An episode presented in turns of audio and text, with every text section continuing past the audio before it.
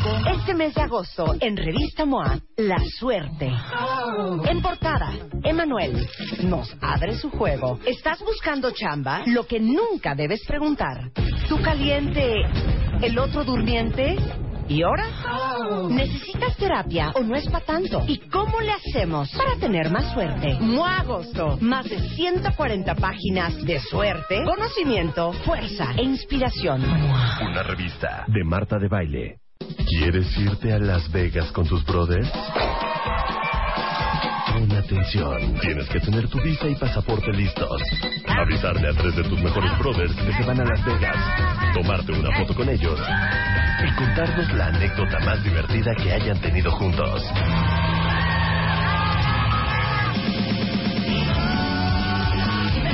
Espera esta promoción. Solo aplica si eres hombre y eres cuenta de nuestro programa. Si no te quedó claro, entra a martadebaile.com o a wradio.com.mx y checa las bases. A Las Vegas con tus brothers por W Radio. Permiso seco. Deje diagonal 1625 diagonal 15. El verano ha llegado a W Radio.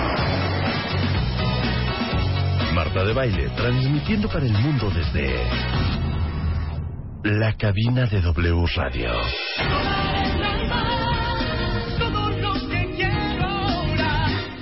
Comenzamos.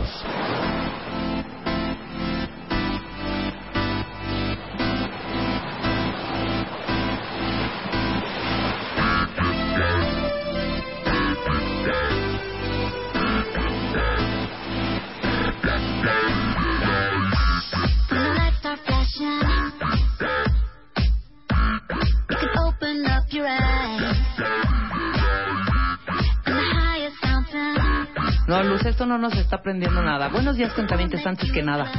Voy a seguir insistiendo con Luz para que ponga una rola que nos prenda este lunes. ¿Están de acuerdo? ¿Te prendió a ti, Elo, esta luz? Eh, perdón, esta rola que ha puesto Luz en esta mañana de lunes. Luz, la Y verdad Mira es que, no. estoy gritando de buenos días, cuentavientes, con esa eh, eh, fuerza de voz que me caracteriza. Entonces, sí te suplico, te sugiero, te ruego, te pido por piedad que vuelvas a abrir este programa con algo que realmente prenda.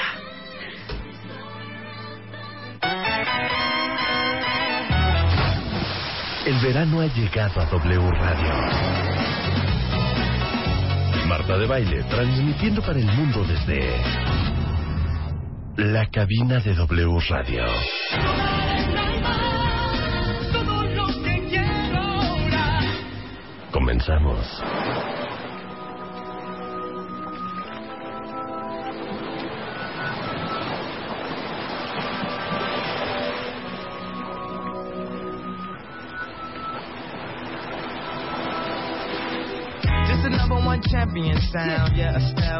Get Ahora sí, ahora sí, pero te fuiste por el camino fácil. Ven acá, Luz. Se fue por el camino súper fácil, cuentavientes. Esta rola la hemos puesto 350 mil veces y pues no hay pierde con esta. Siempre prende. Qué pesada, Luz. Qué horror. Estás viendo, estamos solas. Buenos días, cuentavientes. Buenos días, cuentavientes. es lunes. que Estamos es solas, que te estamos guste, Pues sí, pero no, ya pero- no. Porque ya Marta ya la puso también dos veces. Ya, ya. Cuando ya Marta pone las mías, ya valió queso. Ya valió Es que gordo. este es de como de tu playlist que yo tengo. De mi play, de, de mi iPod. De tu mi iPod. No, ya hay que renovarnos. Cuentavientes, ¿cómo van? Somos- es lunes. Estamos otra vez solas en esta alberca, mi querida Elo, mi querida Luz. Luisita que tuvo un percance, un percance en la Ciudad de México, que le chocaron, le quitaron su... le rebanaron el espejo. Ajá, ya no de tardar. Y Marta, pues, En la vacación. en la vacación, en su break, que muy merecidas vacaciones, obviamente. Marta estará aquí ya en vivo el próximo miércoles, o sea, hace miércoles por ahí de octubre. Del 2017. no es cierto, este próximo miércoles ya viene para acá. Pero bueno, siento como que estamos no prendiendo al cuentaviente, que se exprese. Escuché algo de Calvin Harris el fin de semana. Y No me gustó, pero se los podemos poner al cuenta lo podemos para ir mezclando para que ver. Yo Sí. no- ¿Cuál es la última de La Calvin última de Harris? Calvin Como diría Harris. Marta, de Calvin Harris. A ver, póntela y ya opinamos todos. ¿Pero es prendida o es como qué? Mándenme sus opciones de música y de rolas. Hay muchos cuentavientes que me han mandado y trato de favori- favoritearlos todos para que para que eh, las pongamos aquí en el programa. Pero pues, se me borran tú, o sea, de repente ya no sé dónde está el que marqué favorito y ya tengo un buen de favoritos y ya no encuentro la rola. Pero síganos mandando para que así puedan ustedes a Luz mandar, yo se las mando a Luz y Luz las va programando y ponemos la música que al cuentaviente le gusta, ¿no? Porque hay muchas cosas. A ver, échate la de Calvin Harris, estamos viendo. ¿Qué es lo que ibas a decir? Podemos poner a nuestro amigo Dash Berlin. Sí, a ver, vamos a escuchar, pues como que promete, ¿eh? A ver, va. Escuchen cuentavientes y voten. Del 0 al 10. Del 0 al 10. ¿Cómo se llama la rola? A ver, ¿cómo se llama? No oigo. Luz viendo en su computadora cómo se llama la rola. How what? How deep is your love? Como la de los Bee Gees. Ajá. A ver, escuchen. Pues aquí mi amigo en los controles está prendiendo cañón, ¿eh? Venga, arriba de la mesa, ¿cómo no?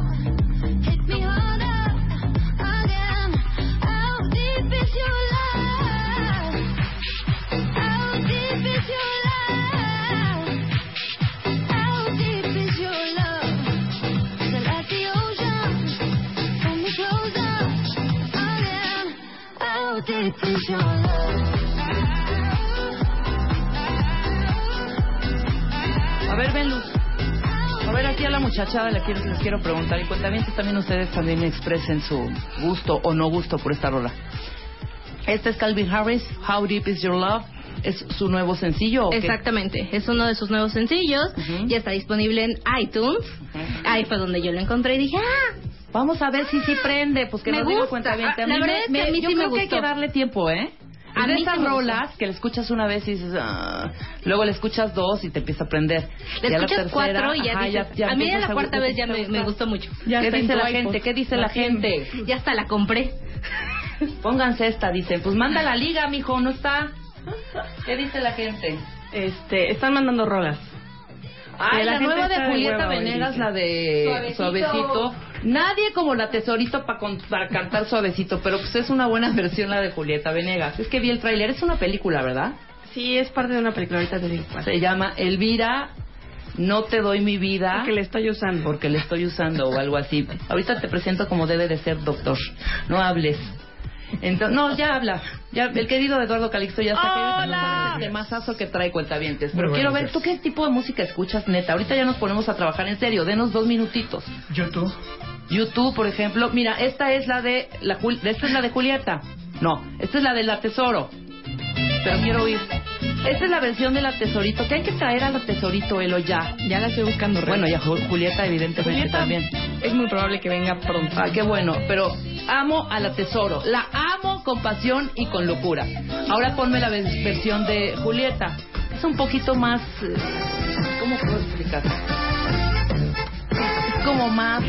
Ay, Dios mío. A ver, alguien que me pueda explicar cuál es la diferencia entre la de la Tesoro. La Tesoro es cumbia, cumbia, cumbia, cumbia. Tiene, es como un arreglo más... este, Y esta tiene como ondas de... de mm, ay, Tiene ¿Cómo acordeón. se llama este? Un arreglo más tipo norte. Que como electrobanda. Como electro... Híjole, no sé.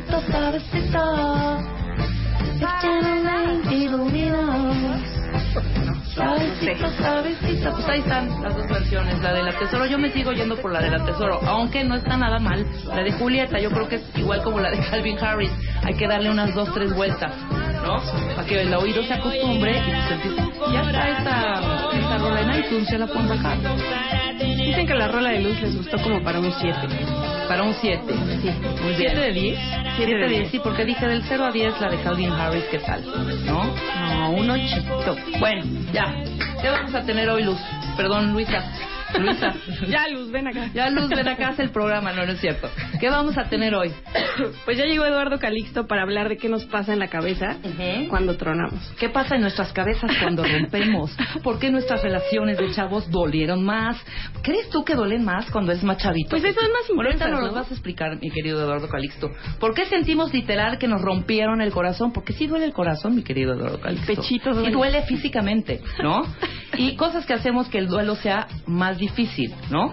De todo eso vamos a hablar con el doctor Eduardo Calixto. Taquicardias con Manlio Fabio Márquez. ¿Quién padece de taquicardias? Que nos explique cuál es una taquicardia sana, entre comillas, Exacto. cuando hay que acudir a que te den una revisadita al corazón, porque de plano ya, ya hay una, ya, ya puede haber alguna enfermedad. Hay gente que tiene y ni siquiera sabe. O sea, que no, no hay síntomas. ¿Cuán- ¿Cuál es el latido de corazón normal? ¿Cuántos latidos por segundo? Por minuto, perdón. ¿Cuántos latidos por minuto es lo normal? ¿No? Ahorita nos vamos a medir. Si yo ahorita me mido, cuentavientes, váyanse midiendo también cuántos latidos tienen para que el doctor Manlio Fabio Márquez, Manlio Fabio Márquez, aclaro, nos diga si estamos bien en- con nuestro ritmo cardíaco. Yo siempre tengo más de 80, ¿eh? ¿Sí? ¿Será por el ¿Por el qué? ¿Por el vapeo? ¿Por el cigarro? ¿Por el Sí. cigarro de Sí, es un- Es un electrónico? factor de, ¿Sí? de riesgo, sí. Cigarro electrónico. Hasta me mordí la lengua yo en un momento. Bueno, váyanse contando sus latidos por minuto para ver cuántos tienen. Y nuestra querida Lucy Romero, sobreviviendo a la adolescencia, ¿no? Pero ahora tú como adulto. O sea, ahora sobrevive a los adolescentes de hoy. Exactamente. Yo adulto sobrevivamos a, la- a los millennials, como quien dice. ¿No? Te metas ¿Eh? con los millennials. Los millennials ya salimos de, de la adolescencia, ¿no? Ay, se dice Elo, parte de los millennials. sí, soy rebe Ah, técnicamente. yo también. Creo que él y yo estamos justo en, en- como en los En los extremos. límites. Como Ajá. ayer la maestra estaba tuiteando que se tardó en un modem, que estaba instalando un modem o no sé qué rollo, Se tardó se una tardó una hora. Y dijo, un millennial me lo pudo haber hecho en ocho minutos. Nos hubiera llamado Oye, maestra. ja, yo instalé un escáner, porque, perdón, todas las apps que he bajado de mi, eh, a mi celular no sirven. Ninguna sirve, ninguna. Ya he pagado un dineral en apps y ninguna sirve. O quizá no lo estoy haciendo mal, pero bueno. Lo instalé en mi compu, dije, ya. Pues tengo mi aparato físicamente, entonces nada más tenía yo que bajar un software, nada más era lo único. ¿Qué quiere decir esto, Eduardo? Que nada más le pones acepto, acepto, ok, ok, acepto, ¿sabes? Guardar el programa, sí, guardarlo. ¿Qué? Netflix sí sirve. Ah, bueno, el Netflix, es que todas las cosas yo le hablo, ¡Luz! ¿Cómo puedo poner mi Netflix en mi iPad? Entonces, a ver, Rebe, vete a... ¿Cuál icono? No hay ningún... Ve, abre la página que dice tal, tal. Entonces, bueno, la, la guía siempre es luz. Sí, por eso Net- sé que Netflix sí debe de servir porque te lo dejé así funcionando. Exacto, funcionando y muy bien. Pero no dos horas me tardé entre el clic de OK, entre... Y aparte te da un pavor, no sé si a ustedes les pasa cuentavientes, por lo menos los que ya somos mayores de 40. A mi mamá le pasa. que cualquier letrerito que salga de la computadora haz de cuenta que es una carta del demonio, ¿no? Entonces no quieres poner ni OK, ¿qué le pongo? OK, sí, este, ¿qué le, le pongo aplicar o nada más aceptar? ¿Por qué aplicar y aceptar? Los dos botoncitos, o sea, pónganlo en una opción, sí o no, ya. No, No, no es tan complicado. Entonces así, nerviosa, ¿sabes? Yo, no se va a instalar, me urge de verdad estos documentos porque tenía que mandarlos, así de urgente. Bueno, para no hacerles el cuento largo, termino dos horas después de bajar 20 mil cosas. O sea, yo pude haber ido a imprimir unas, unas, unas camisetas. Unas Exacto, llevarlas al tianguis, venderlas y lo hubiera hecho en una hora, ¿eh? Pero bueno, al final ya estoy lista, perfecto, lista para usarse, no sé qué. Abro mi escáner, pongo mi hoja y ¿qué creen? No servía. La hoja era Office. Tamaño oficio. Y mi escáner No era cabe. tamaño casa. Entonces no cabía, no cabía.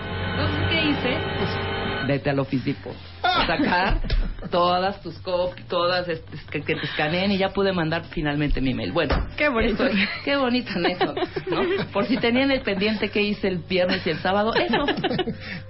Ahora sí, mi querido Eduardo, ya, ya te relajé, porque les voy a decir que Eduardo venía, como siempre, corriendo por los pasillos de W Radio y siempre llega a la cabina así de, ay, perdón, ya, ya llegué, ya, perdóneme, había mucho No, venía tranquilo. Y yo venía, cor- y yo venía corriendo, atrás ya de él. transpirando a los dos, casi casi en el desmayo, pero ya se tranquilizaron, les di su momentito, ya pudieron relajarse. Ahora sí, el cuentaviente está ávido de saber qué sucede en el, en cerebro cuando nos truenan, mi querido Eduardo Calixto. Bienvenido. Muy buenos días, es un honor.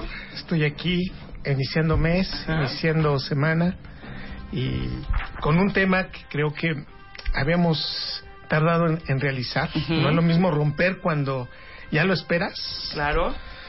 a romper en forma intempestiva. Ajá. Que te dicen, tenemos que hablar a ya no te quiero.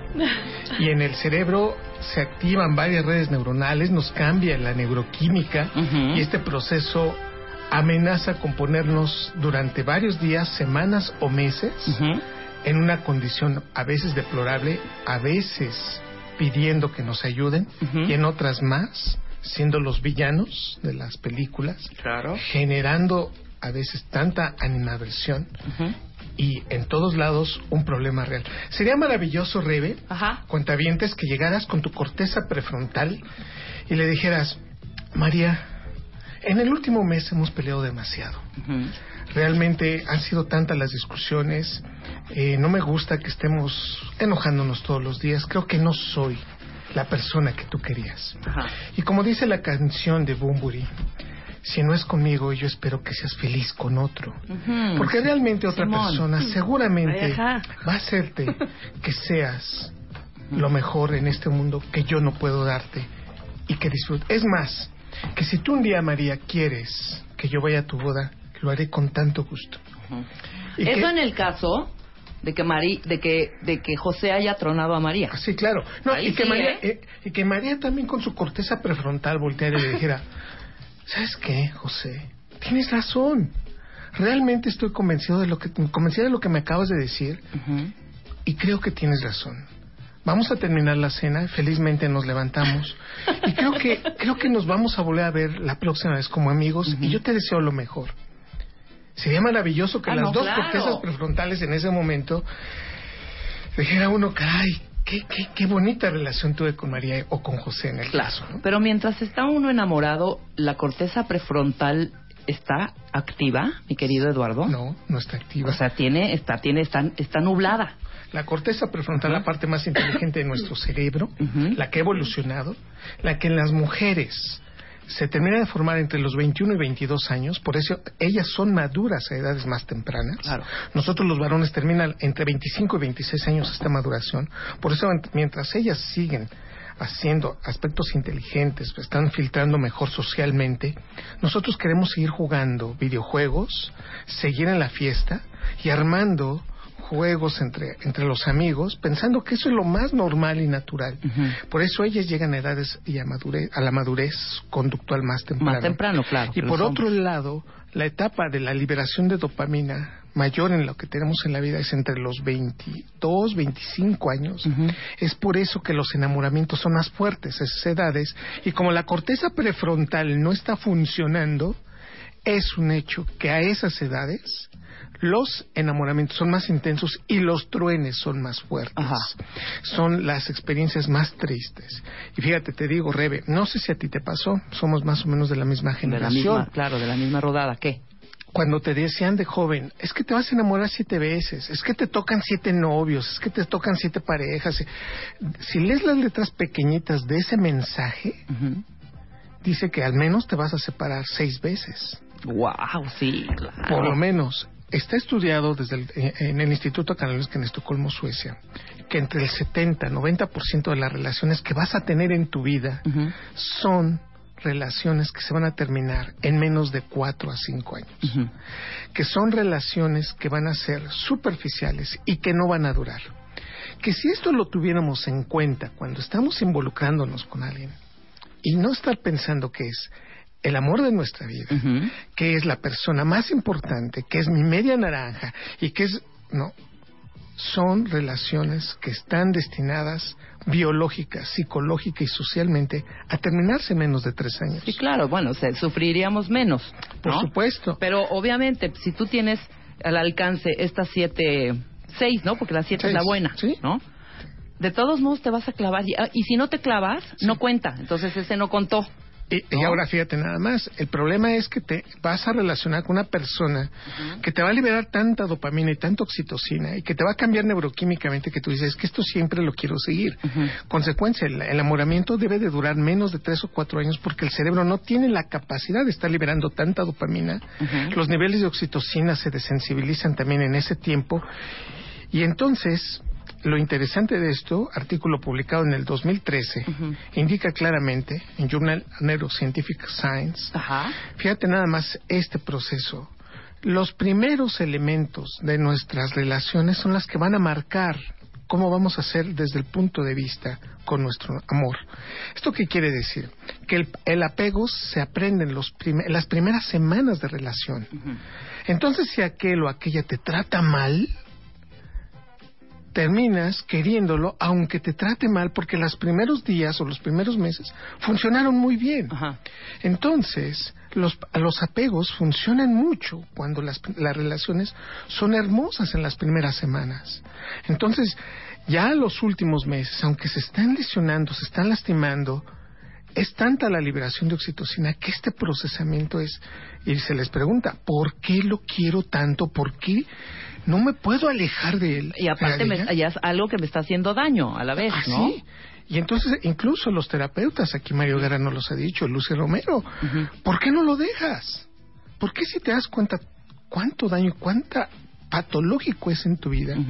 y, y- y- y la disyuntiva viene, no puedo. Y si hay hijos es peor. El proceso es, no le voy a quitar el papá o la mamá a mis hijos. Claro. Y este proceso es, los primeros meses, los primeros días de la relación son fundamentales porque es cuando más liberas oxitocina y cuando más vas a tener apego por esa persona. Ahora, ¿qué sucede conforme se va desgastando y pues es el momento del truene? ¿Qué pasa en el cerebro? Sí. ¿Qué estás liberando en ese momento? Empieza a cambiar la liberación de dopamina. Normalmente este proceso dura 3 a 4 años. Es un fenómeno natural. La liberación gradualmente va disminuyendo. Cada vez que te dan un beso, cada vez que tienes un orgasmo, cada vez que te tocan la pierna, cada vez que tienes esas sensaciones maravillosas, Ajá. paradójicamente te están desensibilizando la dopamina. ¿Eso qué significa? Que te están enseñando a que el cerebro va a pedir más y si no se lo das, esto va a atenuarse. Conclusión. Cuando estamos enamorados que- pareciera que somos un o hacemos un procesamiento neuroquímico de desensibilización que gradualmente se nos va quitando, pero cuando estamos en el acme, o sea, en la etapa más elevada, parecemos obsesivos compulsivos, parecemos ex- esquizofrénicos, porque entre más dopamina se libera, se quita la corteza prefrontal. Sí, claro, no estás, no No estás, estás no estás- pensando, no estás pensando, no eres objetivo, nada. ilógico, irreal y reflexivo. Claro. Y que entonces haces medidas de escape muy rápidas. Como tienes otras hormonas funcionales de tu sexo, ya sean estrógenos o progesterona o testosterona en los varones, todo parecía que se resuelve en forma inmediata, que a ti no te pasa. Y cuando viene el primer truene en tu vida, este es el truene que más enseña. Así como el primer amor nunca se olvida. El primer truene jamás el primer tampoco. truene te va prácticamente a generar cambios neuroquímicos que no quieres volver a tener. Te duele, te lastima, sientes culpa, sientes vergüenza y son los elementos negativos que más te enseñan. El cerebro no le gusta repetir culpas y vergüenzas. Es algo. Por eso eh, es lo que decimos, es lo que más enseña. Lo que más enseña es lo negativo que tienes en la vida. Entonces, si tú logras un éxito y te aplauden y dices, bueno, pues para eso estabas, ¿no? Te, te preparaste para lograr un éxito, pero cuando tienes un fracaso empiezas a analizar y a descomponer en detalles cuál fue la razón del fracaso. Por eso cuando tronamos empezamos a buscar todas las posibilidades por las cuales se llegó. Y a veces se llegan a encontrar, se explican y aprendes en consecuencia de Ahora dime algo, porque ya explicaste qué sucede con la corteza prefron- prefrontal cuando Sí. uno está en la gloria del amor y en el clímax, ¿no? Sí. Pues esos cuatro meses, Sí. tres, cuatro meses que estás diciendo que estamos acá arriba, totota, ¿no? Ok. Cuando viene este, a los tres o cuatro años, cuando, o dos, ¿no? O lo que sea, que viene ese truene. ¿qué pasa en la corteza prefrontal? O sea, ya te dieron un amarrazo. Sí. ¿Ya vuelves a la realidad? O sea, No, ¿ya puedes ser más no tan objetivo? rápido. Interesante. Este es el punto en concreto. Ajá. La corteza prefrontal entra en los primeros ocho minutos. Tenemos un proceso consciente, entendemos que nos están diciendo, ya no te quiero. Entiendo que me dices, me voy a ir. Entiendo que me dices, estoy con otra persona. Entiendo que busco la cartera y le encuentro la fotografía o estoy Claro, viste la el mensajito y aún así, claro. o estoy viendo el celular y estoy viendo la relación en paralelo. Y en ese momento entra la corteza prefrontal para ser consciente y decir, esto no está bien, no puedo seguir con esta situación, pero después de los ocho, seis, ocho minutos viene el caos. Sí, cierto. Porque Sí, después cierto, de eso viene razón. un proceso inconsciente que se va a durar mucho tiempo y depende de la madurez de la persona A ver, ahorita y de la calidad de persona. Muy bien, vamos a hacer una pausa porque es importan- lo que estás diciendo. Entonces ya entiendo el enganche. Si nada más mi, mi cortecita prefrontal me da ocho minutos para reaccionar y después vuelvo a caer en el mismo círculo, Sí. yo quiero saber qué está pasando en nuestro cerebro. ¿Por, Por qué supuesto. no podemos desengancharnos? Por supuesto. Ok, todo esto al regresar con Eduardo Calixto. No se vayan.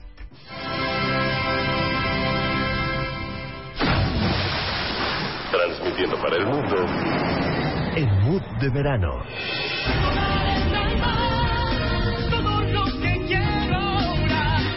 Marta de Baile, solo por W Radio. Continuamos.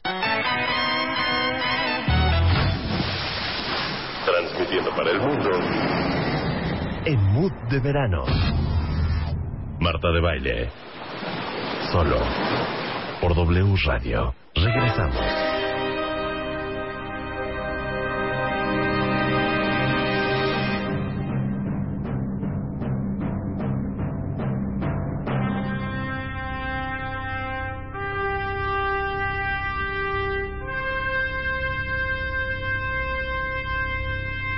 Eh, 10 de la mañana con 33 minutos de este lunes. Estamos hablando con el doctor Eduardo Calixto. Y déjenme decirles que quedaron muchas cositas ahí. Ahorita estábamos platicando fuera del corte, fuera del aire, perdón. Y salen unas cosas interesantísimas. Entonces, este programa y este tema que hoy trae a la mesa el doctor Eduardo Calixto es para que entendamos todos qué pasa en nuestro cerebro cuando estamos que babeamos, por no decir de nalgas, por alguien, ¿Y qué sucede conforme se va transformando? Se va transformando, se va transformando la, las sustancias que segregan nuestro Sí, cerebro, El estado neuroquímico cerebral se va se modificando. modifica, luego viene el truene Sí. y ¡pum! vale, ¿no? Sí. ¿Qué está Así es. sucediendo en el cerebro en esos dos casos? Y también, ¿qué pasa con la gente que sigue junta y ya llevan 10, 20, 50 años? Es un estado neuroquímico ¿no? distinto. Y también porque los hombres lo superan más rápido Más que las mujeres, ¿no? Bueno, hablemos, nos quedamos ahorita en la, en la, en la primera parte que te, que te expuse ahorita, ¿no? Sí. Dando una respuesta inmediata Ajá. y tratando de llegar a todos los puntos es, uno, el estado neuroquímico del cerebro se va modificando todos los días, incluso con los meses. La, la persona que está con nosotros nos motiva mucho y cada vez que vamos conociendo más de ella, que conocemos sus olores, que conocemos sus más recónditos silencios, Ujú. esas- esa parte nos va haciendo que poco a poco el cerebro la vaya sintiendo cada vez más cercana y al mismo tiempo va quitando esa admiración que tenemos. Y no obstante que la pareja puede ser inteligente y la pareja puede tener muchos elementos por lo cual la admiremos, definitivamente vamos haciéndolo muy común. Es un proceso de desensibilización que tenemos todos los días. Por lo tanto, el enamoramiento es un proceso que va quitándose y que evoluciona. Y en cuestión de tres o cuatro años pasa una, un proceso muy, muy, muy especial. Entonces aparece el amor verdadero, el amor que entonces entiende, que razona, que protege, que cuida, un amor maduro. Dice, ¿sabes qué? Entiendo que tenemos muchos errores, ya reconozco cuáles son tus defectos, pero de eso podemos construir en función de esto y construimos un amor real. El amor entonces, en consecuencia, es una proyección de que dos personas entienden realmente lo que es una relación. Sin embargo, este, esto, y aquí lo digo y enmarco así con mucha precisión, nosotros para llegar a eso tenemos que tener rupturas previas. No lo podemos valorar si no entendemos que hay personas, como lo dice Forrest Gump en, en su película, que, la, que, que, que la vida es como los chocolates. Yo lo pondré en una analogía del amor es como los chocolates. En la medida que tú pruebas diferentes chocolates, este procesamiento hace entender circunstancias distintas de diferentes personas, pero hacia lo que circunscribe esto es muy puntual. Cuando una persona está queriendo a alguien y este proceso hace que lo- la, la vida se vaya en, en función de ello, sabes que ese enamoramiento va a perdurar ya como un amor verdadero o la otra. El problema es que cuando hacemos este cambio de dopamina, empezamos a tener ya situaciones que no es amor. Y entonces, ¿qué no es amor? No es amor groserías, no es amor violencia, no es amor que te estén humillando, no es amor que esté con otras personas prefiriéndote a ti. Eso va muy cercano ya al evento de la separación. Bueno, ¿cuál es la- el razonamiento por el cual los varones tenemos escapes más inmediatos? Los varones tenemos testosterona, que nos hace que estos procesos duren menos. La testosterona es un factor coadyuvante para la liberación de dopamina, pero también que limita el proceso. Cuando a un varón enamorado, de nuevo, aquí hace- hagamos el proceso, enamorado le dices, ya no te quiero y no quiero estar contigo, el varón tarda 28 días en regresar sus niveles de dopamina. Si se lo dices a una mujer que no tiene tanta testosterona y que si está en etapa estrogénica, esto dura tres meses. No, bueno. Hay un factor que si esto lo tomas durante tres años de enamoramiento, ellas tardan hasta nueve meses en recuperarse y nosotros no, no llegamos ni a los tres meses en el proceso de recuperación. Claro, pero ahorita estás poniendo dos, dos puntos ahí en las mujeres. Dijiste, si la mujer le dicen ya no te quiero y tiene niveles bajos de te- testosterona. Sí. y Altos de estrógenos. Ajá, no, ahí está también. ¿Alguien normal qué onda? O Bueno. sea, una chava con sus niveles de, teto- de testosterona y todo el- su rollo hormonal, clean, perfecto, bien. Fíjate bien, en ese punto lo dices muy bien. No es lo mismo que ella truene cerca de la ovulación, Ajá. en donde lo va a percibir muy fuerte, donde le va a doler más, porque está liberando más dopamina en relación al mes, que cuando esté en la etapa progestacional. Ok. En ok, donde esa entonces, etapa chavas, cuidado. Si sienten que ya vienen a decirles ya no te quiero, aguántense.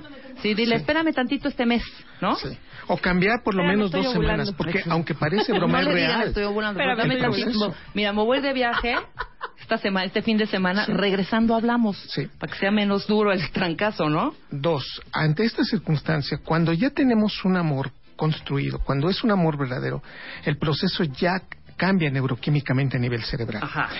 Una persona que lleva 10 años, caso A, 10 años juntos, no tienen hijos, y se dan cuenta que han construido mucho. Este es un proceso, digamos, medianamente eh, promedio, en el cual económicamente han llevado muy bien esta relación, tienen un departamento, tienen un coche juntos, tienen trabajos separados y que él llega y le dice, conoce a otra persona. ese, ese, ese detalle que uno dice, pero ¿por qué los varones hacen eso? La etapa, pro- eh, digamos, reproductiva de los varones puede llegar hasta los 70, 80 años. Sí, Es decir, sí, sí, un varón puede ser papá a edades muy tardes, Ujú. pero la mujer no. Entonces la mujer tiene elementos para elegir al varón que van desde lo biológico y que, de- y que van desde lo psicológico y llegan a lo social. Ajá. Estos tres factores coadyuvan para que una mujer escoja al varón. La gran mayoría, el 96% de las relaciones que están en este momento, son ellas las que escogieron al varón. Este punto en concreto hace entender que son ellas las que entienden que ellas, ese varón es suyo. El varón, por razones biológicas, fisiológicas, no se sienten compenetrados en esa función. Claro. Este proceso, si lo entendiéramos de verdad desde el principio de la relación, otro gallo nos canta. El varón poco a poco va aprendiendo sobre una relación. Sus niveles de testosterona, sus niveles de oxitocina, sus niveles de vasopresina van coadyuvando al proceso. No es que un varón haya aprendido a cómo comportarse, sino que el varón va gradualmente adaptándose a la pareja.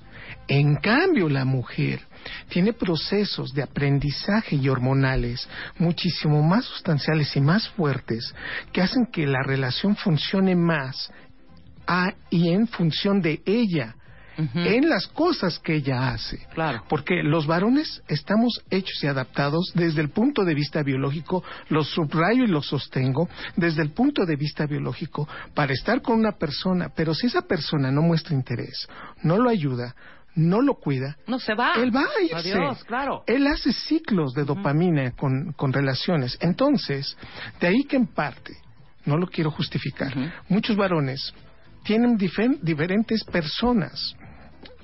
Son los varones, desde el punto de vista hormonal y biológico, más tendientes a la infidelidad y a las relaciones superficiales que la mujer. Incluso la infidelidad y la superficialidad que puede ejercer una mujer con un varón se explica desde el punto de vista hormonal diferente y ella es más inteligente incluso para la infidelidad que el varón. Bueno, dando todo esto, cuando una persona le dice, ya no te quiero, y ya tienen 10 años de relación, ella refiere un proceso de mucho dolor y sobreactivación de áreas cerebrales que cuando estamos enamorados. Ejemplo característico de esto. Hay un área que se llama giro del cíngulo una de las áreas más hermosas que tenemos en el cerebro porque son responsables de procesar dolor, tanto físico como moral, como también ser sociables.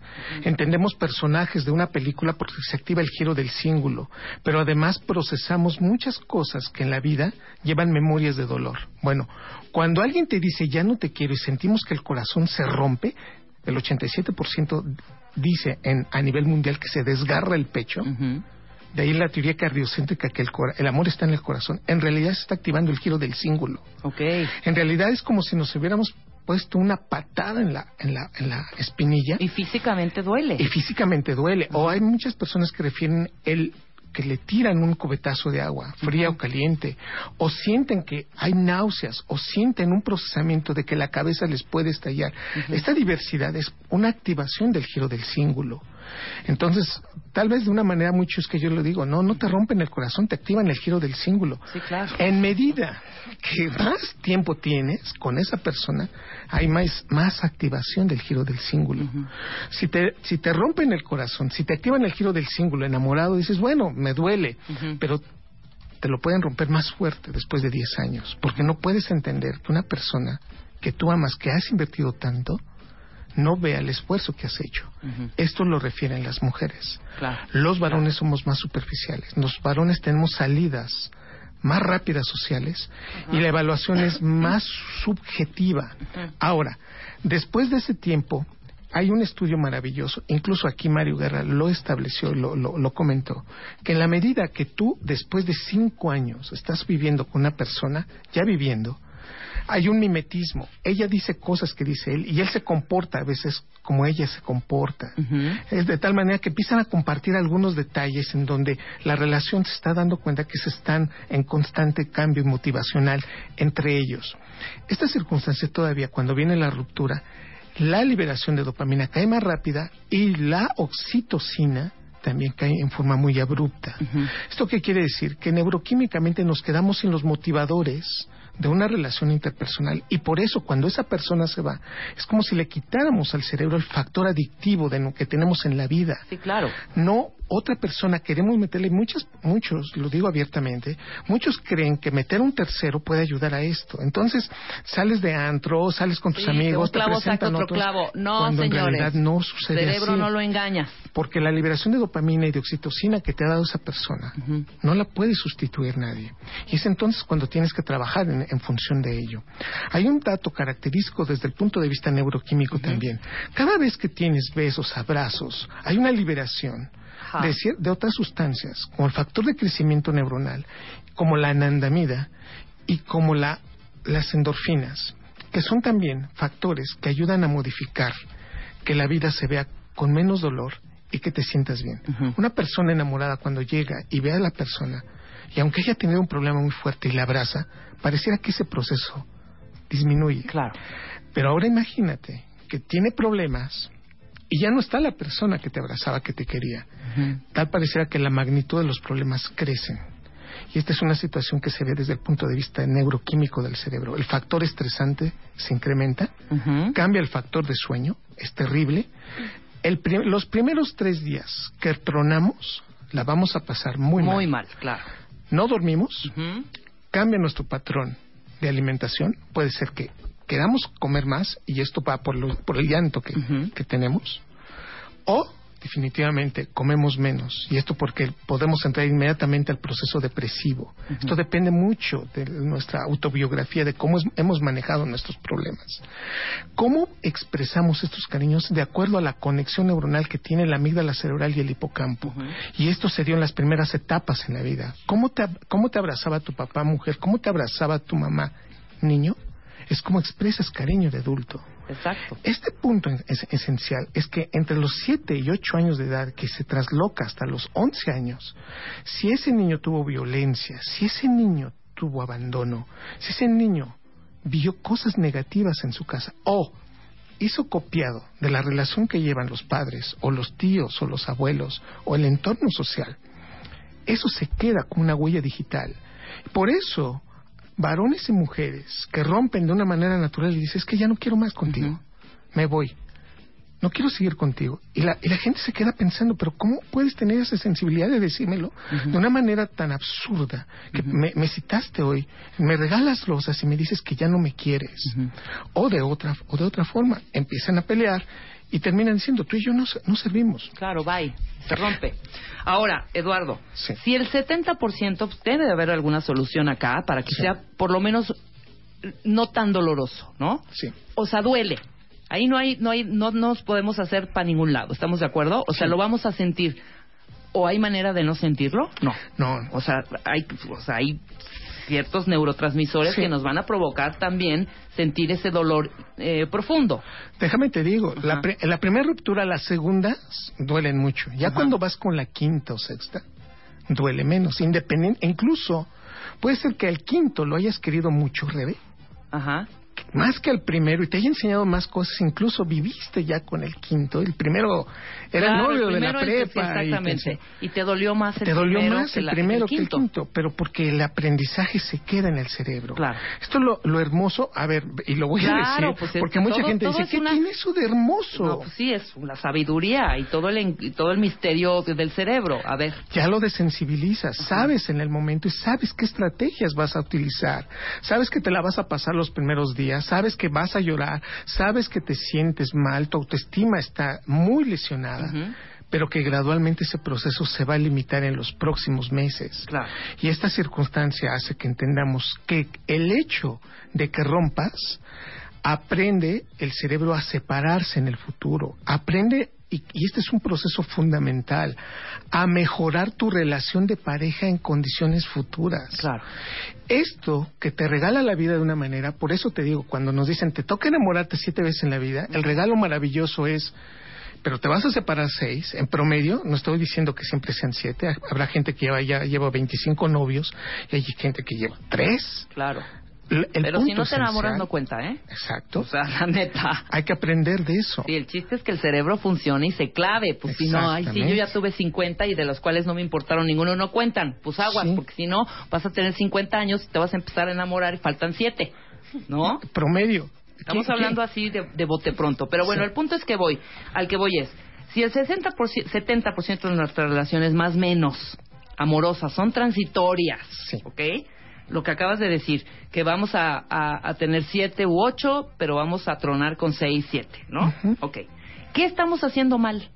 O sea, ¿qué, qué- nos puedes tú decir? Algunos puntos que lo que hacemos para que nos duela más. ¿Podemos hacer algo Ah, para que nos duela menos?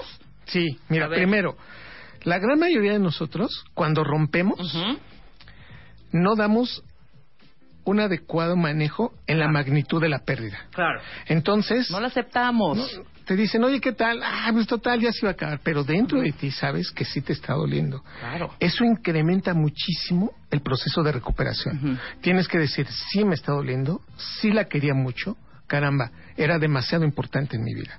Si tú haces ese ejercicio, el cerebro va gradualmente desensibilizándose más rápido, a estarlo negando. Otro error que hacemos es que idealizamos el pasado y, y pareciera Uy, claro. que la película que vimos con él era la mejor, que ya no va a tener mejor. más, Exactamente. que ya no va a venir mejores cosas. Estás enganchado de la fotografía del pasado, claro. y estudios muy muy muy puntuales indican que lo que quieres realmente es vivir ese momento, nada más que duró entre 25 y 30 minutos, no toda la estructuración pasada. Claro. La gran mayoría de nosotros seguimos pensando que lo mejor que nos pudo haber pasado era estar ese tiempo con esa persona. Después viene algo muy triste. Hijo, Sin mano. razonamiento quieres volver a vivir experien- la experiencia amorosa. Desear sin razonamiento. Qué fuerte, ¿eh? Entonces te lo encuentras en la, en la fiesta, te lo encuentras en la escuela y quieres a toda costa y te pones la té de tapete para que te pise. Y luego tus amigas te dicen, a ver, pero ¿para qué quieres volver? No, es que ¿No? quiero seguir No, otra es que, vez. Es que lo amo. Es que eh, sí, no, no hay una, una, una razón Sí. de fondo. Y le, y le pides permiso a la regresar amiga. por regresar para no sentirte así. Rebe, déjame ir rápido a decirle algo. Y, y tú le, me dices, no, Eduardo, ¿qué Claro estás que no. Te trató Vamos a muy llevarle mal. mariachi. ¡No! ¿Qué- ¿Tú qué opinas si le lleva un ramo de rosas y, y el diamante ese que te había dicho, Sí, claro. No, no, no, Eduardo, funciona. No, o sea, ten dignidad de pareja, Eduardo. No te vuelvas a meter en un sitio donde ya te lastimó demasiado. Sí, y este es punto importantísimo, cuentavientes. Desear sin tener una razón.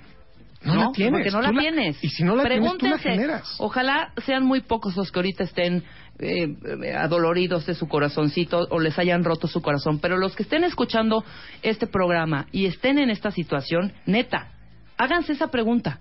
¿Vale ¿no? la pena? ¿Vale la Así pena regresar? lo Sí quiero- que hacer. ¿para qué quiero ¿Para qué regresar? quiero hacerlo? Ajá. La respuesta es, si una persona no quiere estar contigo, ¿para qué quieres estar con esa persona? Otro error que de verdad hace que esto se abra mucho y nos lastime más Ajá. es entonces buscar que se quede esto como un vínculo amistoso. Claro. Estudios antropológicos muestran que si una persona ya se fue de tu vida, tuvo orgasmos contigo, tuvo un vínculo afectivo contigo, ser tu amigo, tú vas a involucrarte de más en esa amistad. Exactamente. No puedes Den ser tu mejor amigo. Claro. No puede. O sea, si ya tronamos, ok, Rebe, pero ya entendí que no, o sea, ya te llevaste tus cosas, Rebe, pero quiero ser tu mejor amigo. No, bueno, no hay manera. Es que mira, yo quiero saber, es más, si tienes un novio, yo quiero, pues quiero seguir saliendo contigo, o sea, entiendo, ese tipo de situaciones que tú no entiendes que esa pareja, esa relación terminó y tratar de vincularte con amistad cuando ya no es posible, va a hacer que este proceso de dolor y esta ruptura duela más. No, y sea más y sea más larga y eterna este sufrimiento y padecer. No, entonces aguantémonos por lo menos esos tres meses que decías tú. Sí. No, que las mujeres tenemos los tres, los, los 28 de los hombres, ¿no? Sí. Pero los tres nuestros, Sí. tres mesecitos sin hablar, sin te- sáquenlo del Facebook, de Twitter, dense un tiempo de verdad para curarse. Ok, la siguiente y la, la última, so- tenemos cinco. El sentimiento de venganza tre- Hijo, tremendo es que, que, ahí te da. entra el coraje, hijo. No, por supuesto. ¿No? Y, y te haces boyerista de tu desgracia y empiezas a hackearlo y empiezas a mandarle mensajes o, em- o tratas de ver en dónde está o te metes a sus redes sociales para contarte historias que incluso no son ciertas. Claro. Generas una animadversión Ya le está contigo. dando like a fulanita de A tal. fulanita. O ya ves la Seguro fotografía. porque ya le dio like, seguro Ya traen algo, traen algo. Claro, por Sí, supuesto. A borrar todo, de todas sus redes, de todo, ni cero contacto. Ese tipo de cosas ayuda muchísimo a recuperarte más rápido. Exacto. esta circunstancia que el cerebro tiene para tratar de disminuir este proceso que en forma natural lo establece, la neuroquímica del cerebro está estandarizada prácticamente, pero dentro del punto de vista cultural y social tienes la retroalimentación negativa. Si estás con un grupo de amigos que te dicen vamos a buscarla, evidentemente vas a hacerlo. Claro. Si tienes un grupo ¿sí? social que te está diciendo y, y está constantemente ofendiéndolo, no te supo valorar, es un idiota, es un imbécil. Lo que te está diciendo realmente es un proceso negativo para ti. Sí. Te está diciendo que no tienes capacidad de reunirte o tener un, un vínculo amistoso afectivo con personas que no sean tontas o que sean idiotas. Cuando una persona le dice a alguien, es que es un imbécil, fíjate el mensaje que le está diciendo, tú eres capaz de unirte con imbéciles, de tener una relación con imbéciles. Ajá. Y este proceso no funciona. Si queremos salir de ese evento, es decir, aquí estoy, ¿qué quieres que hagamos? Estoy contigo, voy a quedarme contigo, hacer contención contigo. Es un momento difícil, pero vamos, vamos, vamos a salir bien de esto. Exacto. Ay, Eduardo. Pues sí, qué maravilla. Ya sabemos. Ya Eduardo ya nos dio, nos explicó. Eh, Luisa y tú con carita de... Yo voy a ¿Eh? Eh, cri, cri, cri, cri. No, ya sabemos lo que sucede en nuestro cerebro. Así Ahora es. apliquémoslo. O sea, el dolor es. es inevitable. Pero hagamos este proceso menos difícil. Y menos complicado para uno y para la otra persona también. Sí, ¿Estás de por acuerdo? supuesto, Muy por bien. supuesto. Curso, alegrías. Este ¿Qué onda? sábado, Eh, una pues, conferencia en el Teatro Arlequín, Muy invitados bien. todos. ¿Dónde está el Teatro Arle- Arlequín? Está en frente, frente al Museo de la Madre, Insurgentes Reforma, Ok. eh, estacionamiento Ujú. excelente, una muy buena ubicación, Ujú. sábado 8 de agosto, conferencia Amor, Separación, Wow. Desamor y el Cerebro. Muy bien. Una conferencia interactiva que esperemos que puedan ir y, voy y vamos a dar pases dobles aquí para los Maravilloso. ¿Cuánto vamos a regalar? ¿Los quieres regalar Cuatro de una pases, vez? Cuatro, cuatro pases, pases dobles. dobles, cuatro pases Vientos, dobles. Ahí está. Cuatro pases dobles. Teatro Arlequín el próximo sábado, 8 de agosto a las 8 11 de de, la agosto, mañana. a las 11 de la mañana. ¿De 11 a qué hora? De 11 a 2 de la tarde. Miren, de 11 a 2. En lugar de estar tiradotes y tiradotas comiendo pan con mermelada y viendo, este, ¿cómo se llama el programa de ¿Cuál?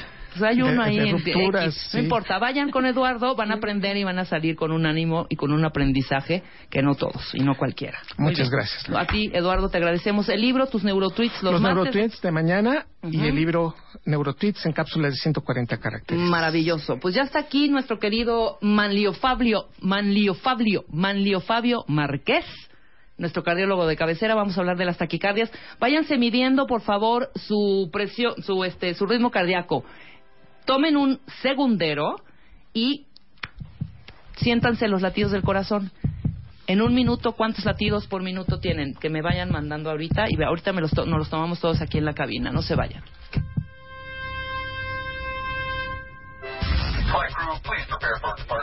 One, two, three, four, five, six, seven, eight, nine, ten. 96.9 FM. 10 años. Al aire. Oigan, cuentavientes, ven que últimamente hemos estado hablando mucho del tema de la alimentación de los niños y ustedes saben que con- conforme los niños van creciendo, también va creciendo su sistema digestivo y se va adaptando a todos los nuevos alimentos que va a recibir. Y esto no acaba hasta los 5 años de edad, que es cuando termina esta parte del desarrollo. Y antes de eso, es súper importante que cuidemos que todo lo que le damos de comer sea propio, adecuado y apto para su edad. Es increíble que el 33% de los niños comen cosas que no deberían de estar comiendo a su edad. Y ya saben que este, no pueden digerir nutrientes, eh, incluso puede provocarles diarrea, puede provocarles alergias. Y ya saben que la leche materna es básico para ellos en los primeros meses. Y ya después del año de edad pueden cubrir sus necesidades nutrimentales con otros alimentos. Por eso van a amar lo que les voy a decir hoy. Acaban de sacar la primera fórmula de continuación líquida aquí en México, es la nueva Alpura Kids Crecimiento, y es justamente para niños a partir del año de edad y hasta los tres años, y está avalada por la mismísima Secretaría de Salud, y además de que es súper práctica, porque literal es una fórmula de continuación líquida, o sea, no tienen que mezclar el polvo ustedes con agua, ya viene mezclado, y viene tanto en envases de un litro como en 250 mililitros, y aparte trae DHA para el cerebro del niño, hierro para su sistema inmune, prebióticos de fibra natural para tener caminando bien su sistema digestivo y por supuesto muchas vitaminas y minerales que son muy importantes para su crecimiento. Para que la próxima vez que vayan al súper si tienen hijos o nietos o sobrinos mayores de un año, eh, ahí está Alpura Kids Crecimiento para niños de 1 a 3 años. Llama a Marta de Baile. Llama a Marta de. Llama a Marta de. Llama a Marta de. Llama a Marta de. Llama a Marta 5166-8900. Llama a Marta de Baile.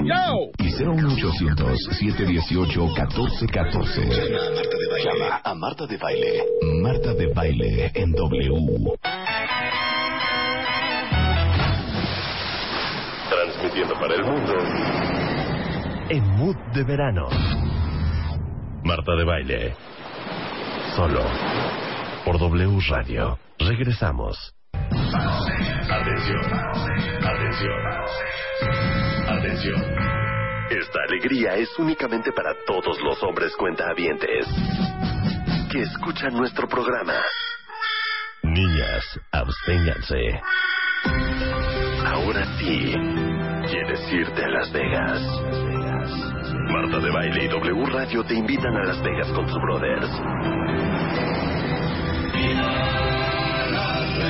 Tómate una foto con tres de tus mejores brothers. Y cuéntanos la anécdota más divertida que hayas tenido con ellos. O más fácil, entra a martadebaile.com o wradio.com.mx y checa las bases. A Las Vegas con tus brothers. Solo por W Radio. Permiso de COP. DG diagonal 1625 diagonal 15.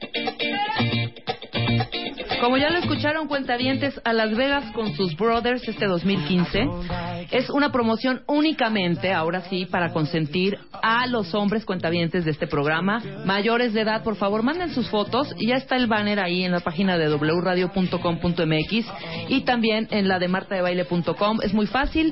Se toman una foto ustedes con tres de sus mejores cuates, o tres amigos, o tres cuatachos, o tres whatever y este eh, escriban una breve anécdota de algo que hayan pasado juntos sé, una anécdota chistosa. Cuando nos fuimos de viaje a tal lado y te pusiste hasta las chanclas, Jorgito, y luego no te encontrábamos y te fuimos a, a- a- recoger ahí a la- al torito de de Zacatlán de las Manzas. No sé, lo que se les ocurra. Está muy padre el viaje. Eh, son eh, cinco días y cuatro noches. Transportación aérea en viaje redondo.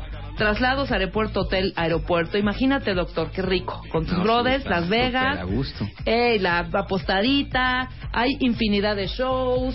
Muchísimas cosas que hacer. El shopping también se pone bueno. Y bueno, en fin, es irse solitos, chinas libres a Las Vegas con sus brothers. Entonces ahora, metan, tomes una foto, métanla, escriban la, la anécdota, suban a wradio.com.mx o a martadebaile.com y qué padre, ¿no? Se podrán ir a Las Vegas. Cinco días todo pagado, cuatro noches y a disfrutar. Esto Hasta, yo voy a inventar una historia, digo, porque Ah, no, pues no- órale, órale, órale, ya nos quedan pocos lugares. Acuérdense que tienen hasta el 14 de agosto cuentavientes para subir su foto y para mandar su anécdota y ya está. ¿Cómo estás, Doc? Muy bien, Rebe, Siempre acá, aclaro, Manlio Fabio Márquez. Exacto, Márquez. exacto. ¿Qué tu mamá que dijo? Pues vamos a ponerle Manlio. No, pues y el papá dijo, pues Fabio también, Manlio Fabio. Y ya se juntaron. Lo bueno es que nos apellidamos Márquez, ¿no? Exacto, ya con eso se distingue. Y ahora sí vamos a hablar de las taquicardias. Antes de esto, vamos a recordarle al cuentaviente que eres cardiólogo y especialista en arritmias y eres miembro de la Sociedad Interamericana de Cardiología y coordinador de la Alianza contra la Muerte Súbita Cardíaca.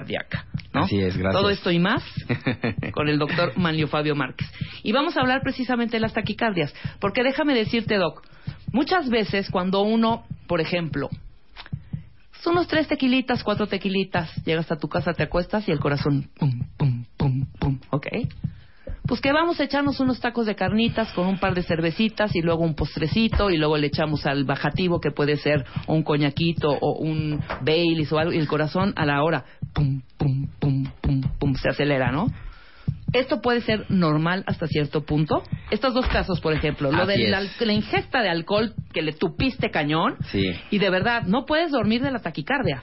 Sí, o son- el festín que te metiste, ¿no? Que Claro. te, te comiste hasta, de verdad, hasta el agua al agua de los floreos te tomaste, te comiste un gran, gran festín, grasa, carbohidrato, todo le metiste al, al cuerpo y a la horita, el- la taquicardia, pum, pum, pum, pum, pum. Así es, eso puede ser normal porque es una compensación del cuerpo. Ajá. Y a lo mejor no es taquicardia, no siempre es taquicardia, pero sí son palpitaciones. Ujú. Sí es importante hacer la distinción. La, la palpitación es que tú sientas el latido del corazón. La taquicardia es que tu corazón vaya arriba de 100 latidos por minuto. Si te fijas, son dos cosas diferentes. Sí. Obviamente, la mayoría de la gente que tiene taquicardia, que su corazón va a más de 100 por minuto, pues siente la palpitación. Pero también a veces el corazón va a 90, 95 por minuto, pero tú estás acostado en tu cama y entonces obviamente esa, esa sensación de sentir tu corazón se siente como una palpitación y mucha gente lo, lo atribuye a una taquicardia. En esos dos casos que comentas es enteramente normal, es una respuesta fisiológica de compensar, porque seguramente te deshidrataste, tu cuerpo está trabajando mucho para tratar de metabolizar el alcohol o para tratar de metabolizar toda la comida que ingeriste en esa cena. Entonces es normal que tu corazón esté trabajando más fuerte, pero pues tú lo sientes, ¿no? Claro. Ahora, les pedí a todos los cuentavientes, e inclusive aquí lo hicimos, nos tomamos nuestros latidos por minuto, es por minuto, ¿no? Sí, por minuto, ¿Cuántos así es. latidos por minuto? Me acabas de decir que es entre... Entre 60 y 100 es lo normal. 60 y 100. Yo tuve 86. Yo ¿Tú? tuve 62. 62, Ah, ahí perfecto, estás. Están Pero ves, dentro a ver, de lo normal. este, vamos a ver qué dicen los cuentavientes. normales. Échate unos. Isaías Cigoña tiene 97 y Es- está sentado. Eh, Des- exacto, sentado, eh, pero dice y desayunando. ¿Será por la digestión? Sí, pero no es normal, estás ya muy cerca Bueno. del 100, entonces está descompensando. Chema tiene 99 latidos por minuto. También, Bueno, eh, también algo, díganos algo qué está están haciendo, pasando. porque si, oiga, Claro. vengo corriendo y tengo 110, pues sí. no, pues ya no díganos cuenta. No, también el chiste es en haciendo. reposo, 60 a 100 en reposo. 80 latidos por minuto y el Normal. doctor me dijo que no era que no era normal. No, es normal. Y es más en normal. reposo, dice Sandy. No, Sandy, sí está bien. Sí, está 80 lo- perfecto. latidos por minuto está bien. Sí, está excelente. El de Daniel Montes, 77. Está bien, ¿no? Bien, Muy bien. Eh, 69, Mrs. Concha. excelente. Está bien. Eh, 65, Daniela. Bien. Ok, a ver, ¿qué me, aquí qué tengo? 70, también Bien. está bien. Eh, 68, Cherry. Está bien. Bien. A ver, quiero ver si hay alguien que tenga Que tenga 120 100, no, o por ahí 105. arriba. 57. Oye, 57. 57 está bien porque ya actualmente bajamos el límite en vez de 60 a 50 por minuto, pero todavía todo en todos lados se maneja que el límite es 60, entonces está bien. 57 está. Pero ¿cómo que así deciden bajar los límites o No, cómo, lo que Doc? pasa es que se hacen unas cosas que se llaman estadísticas. Entonces, en esa estadística Ajá. juntamos a toda la población y la primera vez que se hizo la estadística parecía que lo normal era 60. Ahora la estadística con más gente demuestra que es normal hasta 50. Ok. 65, 62, pues están entre los 60 y en el rango nada más eh, que los que llegaron a la puntita del 99 y Así 97. es, esos son los únicos que sí habría que ver por qué en reposo tienen esa frecuencia muy cercana del límite de lo normal. ¿Por qué? Porque obviamente si así estás en reposo, imagínate si te pones a caminar, pues luego luego se te dispara. Entonces, algo debe de estar tratando de compensar el corazón y eso es lo que hay que ver. Ok. Aquí Sí. Aida dice, estoy embarazada y tengo taquicardia, tengo 80 latidos por minuto. No es taquicardia, taquicardia, pero, sí- pero puede sentir palpitaciones porque su corazón está compensando para el bebé. A ver, Berenice Quintero dice, estoy trabajando, tengo 45 latidos por minuto y me siento débil. Esa sí es una bradicardia que hay que estudiar cuál es la causa de esa bradicardia. A ver, entonces, taquicardia cuando Para va arriba. para arriba y Bradicardia por abajo. para abajo. A ver, eh, hace una semana me detectaron una bradicardia en un electro que me saqué. ¿A qué se refiere con esto? Ahí está. ver, Generalmente son bradicardias sinusales, es decir, son normales. Hay gente que hace mucho deporte, mucho ejercicio y baja la frecuencia cardíaca, o gente que al momento de dormir también le baja mucho la frecuencia cardíaca y eso es normal. Lo que hay que ver es el contexto, como por ejemplo, si esta muchacha tiene 45 trabajando, ese sí está mal, hay que revisarlo. Ok. ¿Es más común en las mujeres que en los hombres, Doc? No, fíjate que depende del tipo específico de arritmia. O sea, una vez que tienes los latidos arriba de 100 por minuto ya es taquicardia. Pero hay muchos tipos de taquicardia. Y entonces hay algunas que son más frecuentes en las mujeres, otras son más frecuentes en los hombres. La verdad es que es muy variable. Y otras no tienen ningún predominio de, de- de género. Ahora, eh, ¿es posible que después de 100 latidos que tengas esta, ya que es taquicardia, sea normal tu latido o no? ¿O si tienes, o forzosamente después de 100 Forzosamente latidos, algo está, algo, algo que algo- no está algo está regular? mal, exacto. Pero lo que sí es importante, de, digamos, distinguir es que a veces las taquicardias pueden ser benignas Ajá. y a veces sí son verdaderas arritmias. Por ejemplo, lo que tú mencionabas, si tú comes mucho, tienes un exceso de comida y de alcohol y entonces tu corazón está tratando de compensar, puedes tener una taquicardia que se llama sinusal y es benigna, no pasa nada. Pero si tú estás en reposo y te da la taquicardia a 150 latidos por minuto, pues no es normal. Ahora, bueno, a ver, Sandy, pero hay que checarse también. Yo tengo 132, pero ha de ser porque te... Ha de ser. Es que no digan ha de ser, vayan a un doctor.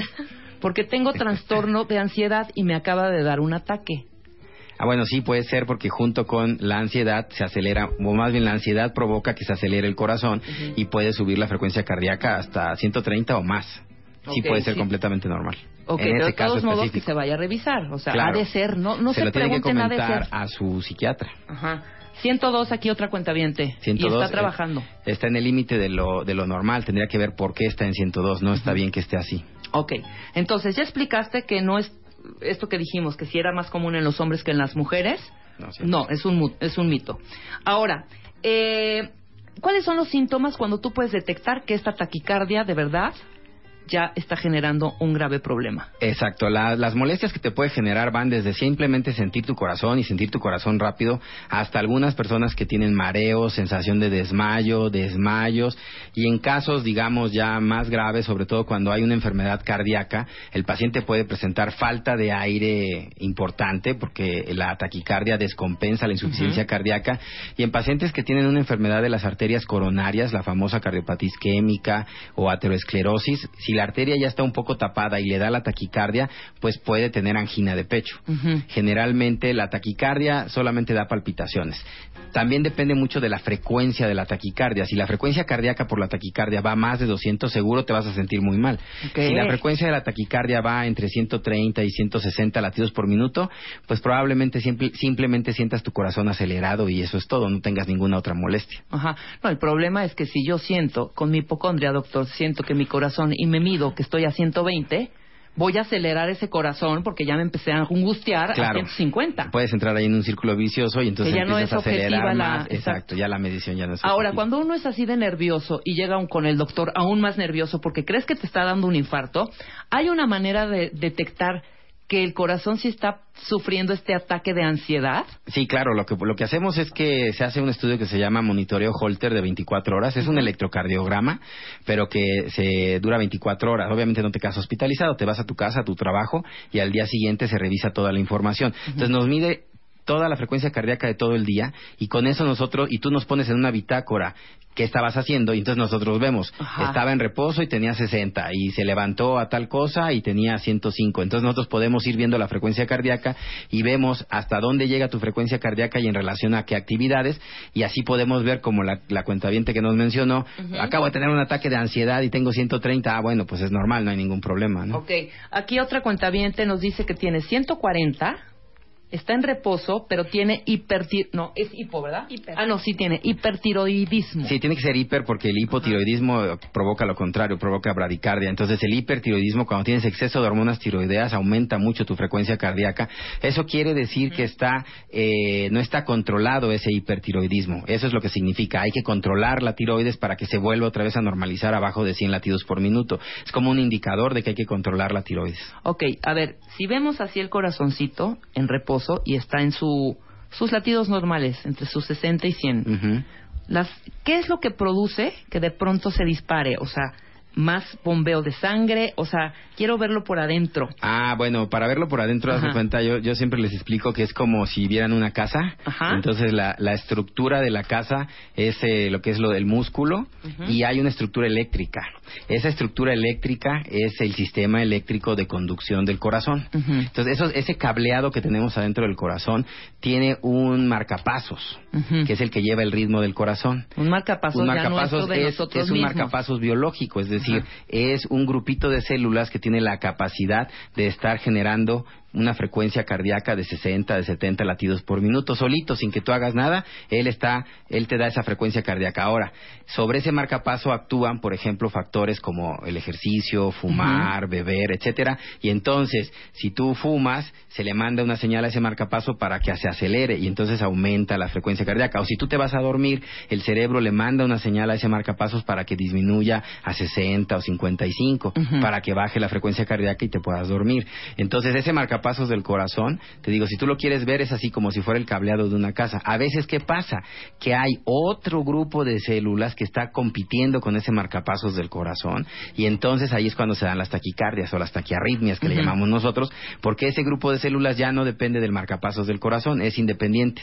Nosotros decimos que es un grupo de células que está fuera del lugar y lo que está fuera del lugar lo llamamos ectópico. Entonces, ese, ese grupo de células que está provocando la taquicardia, a veces se, se digamos que se activa por el alcohol, a veces se, se activa por el tabaco, a veces se activa por la cafeína, a veces se activa por el estrés, por la adrenalina, a veces incluso por hacer ejercicio, la gente empieza a correr, va en 100, 105, así perfecto, y de repente se activa la, la taquicardia y se van a 160 de un de repente. Y llegan y te lo dicen, sobre todo ahora que usan mucho este reloj del polar para hacer ejercicio. Sí, cuando están haciendo llegan y te dicen, oiga, es que yo estaba haciendo ejercicio y normalmente subo nada más a 140, pero ayer subí a 180 de un, de De un momento a otro, exacto. Entonces ahí dices, ah, pues tú debes de tener una taquicardia, entonces ya empezamos todos los estudios y el holter y todo. Ok, vamos a hacer una pausa rapidísimo.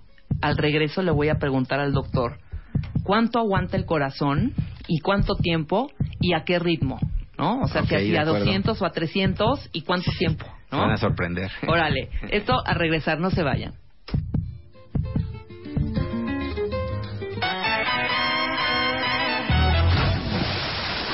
Transmitiendo para el mundo en Mood de Verano. Marta de Baile. Solo por W Radio. Regresamos.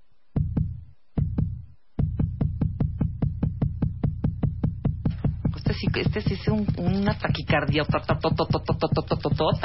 Está muy bueno. Estamos de vuelta con el doctor Manlio Fabio Márquez, que estábamos hablando sobre las taquicardias. Y antes de irnos a corte, eh, doctor, si tienen alguna duda, antes de hacerle la, nuevamente la pregunta al doctor, de una vez eh, mándenos un tweet. Estamos revisando todos estamos también analizando sus ritmos cardíacos, que ya muy bien explicó el doctor. Lo normal es a partir de los 60 hasta los 100 latidos por minuto. Esos son palpitaciones, no es es. taquicardia. Más ¿no? de 100 es taquicardia. Ok, entonces yo te preguntaba, ¿qué tanto aguanta el corazón? ¿Cuánto tiempo? Y el máximo de latidos por minuto. Mira, el, el corazón si no tiene un daño estructural, lo que acabábamos de comentar, o sea, si, Es un la, corazón si la casita está bien y el corazón está sano, puede tolerarte frecuencias cardíacas hasta de 230 a 240 latidos por minuto sin ningún problema por mucho tiempo. ¿sí? O sea, una hora con Así es, 230. sin ningún problema, así es, exactamente. El problema es cuando hay ya un, un daño al corazón, te comentaba yo de la insuficiencia cardíaca, algunas miocardiopatías, o sea, que está dañado el músculo del corazón por cualquier causa, por falta de sangre o que tuviste un infarto, ahí sí ya no lo va a tolerar también, ¿no? Claro. Y entonces ahí sí, a partir de 180, 190 pueden venir complicaciones, ¿no? ¿Cuáles complicaciones? Falta de sangre al cerebro, principalmente, porque es tan rápido que va el corazón que ya no se llena bien de sangre y entonces no expulsa tampoco bien la sangre y entonces no le llega sangre al cerebro y es el primero que se da cuenta y entonces por eso es que el cerebro te provoca mareo, te provoca sensación de desmayo o a veces desmayo. Claro. Ahora, ¿por qué cuando estamos en el vientre de nuestra madre y escucho yo esos ultrasonidos, ¿a cuánto va el del, el del bebé en, en el vientre de la mamá? ¿A cuántos, eh, cuántos latidos? Porque yo oigo un, pero una balacera, ¿eh? Oigo Sí. tu, tu, tu, tu, tu, tu, tu, tu. Van entre 100 y 130 latidos por minuto. O sea, van mucho más rápido que cuando ya nacen. Es un proceso de maduración de este sistema nervioso autónomo, de este sistema de marcapasos, incluye al sistema nervioso autónomo, que es el que controla al- a este marcapasos. Y en ese proceso de maduración, cuando estás en el vientre materno, tienes que, bueno, el corazón tiene que latir mucho más rápido. Y ya después, en, al momento del nacimiento, empiezan a ir bajando poco a poco hasta que se normalizan en, en- en estos 60 y 100 latidos por minuto. Claro. Ahora, ¿cuándo es importante ir a revisión? Bueno, cuando hay ah, cuando hay molestias, como por ejemplo molestias no solamente palpitaciones, sino hay desmayos, este, falta de aire, dolor en el pecho, en ese caso sí hay que ir a revisarse. Cuando la frecuencia cardíaca va arriba de 150 lati 150 o más latidos por minuto en reposo, también hay que checarse, no es no es normal. Y también cuando el, el ejercicio que uno hace no va correlacionado con la frecuencia cardíaca. Te comentaba yo, por ejemplo, la gente que empieza a hacer ejercicio y luego luego empezando el ejercicio ya se va a 150, dispara. pues no es normal, exactamente. En ese tipo de casos es cuando conviene eh, irse a revisar. Y por supuesto, si ya se sabe que tiene una enfermedad del corazón y te da una taquicardia, pues tienes que ir inmediatamente. Claro, los factores de riesgo. Enfermedades del corazón, obviamente. Hipertensión, ¿qué Así más? es. El tabaquismo, el exceso de alcohol, la cafeína, ahora estos productos que se usan mucho para para que tienen mucha cafeína, no vamos a decir nombres, pero Ajá. esos son muy malos porque tienen una gran cantidad de cafeína y hacen que el corazón se acelere, acelere, muchísimo. Obviamente las las drogas, el estrés, el estado de ansiedad, como comentaba uno de las radioescuchas. Ujú. Más la edad avanzada y antecedentes familiares. Los ¿no? antecedentes familiares porque algunas taquicardias son familiares y entonces se pueden llegar a heredar. Ah, puede algunas, ser, sí, puede ser sí, sí. No es lo más común, pero sí pueden haber algunos pacientes donde se herede la taquicardia. Ok, muy bien. Doctor, posibles complicaciones que no queremos asustar a los cuentavientes.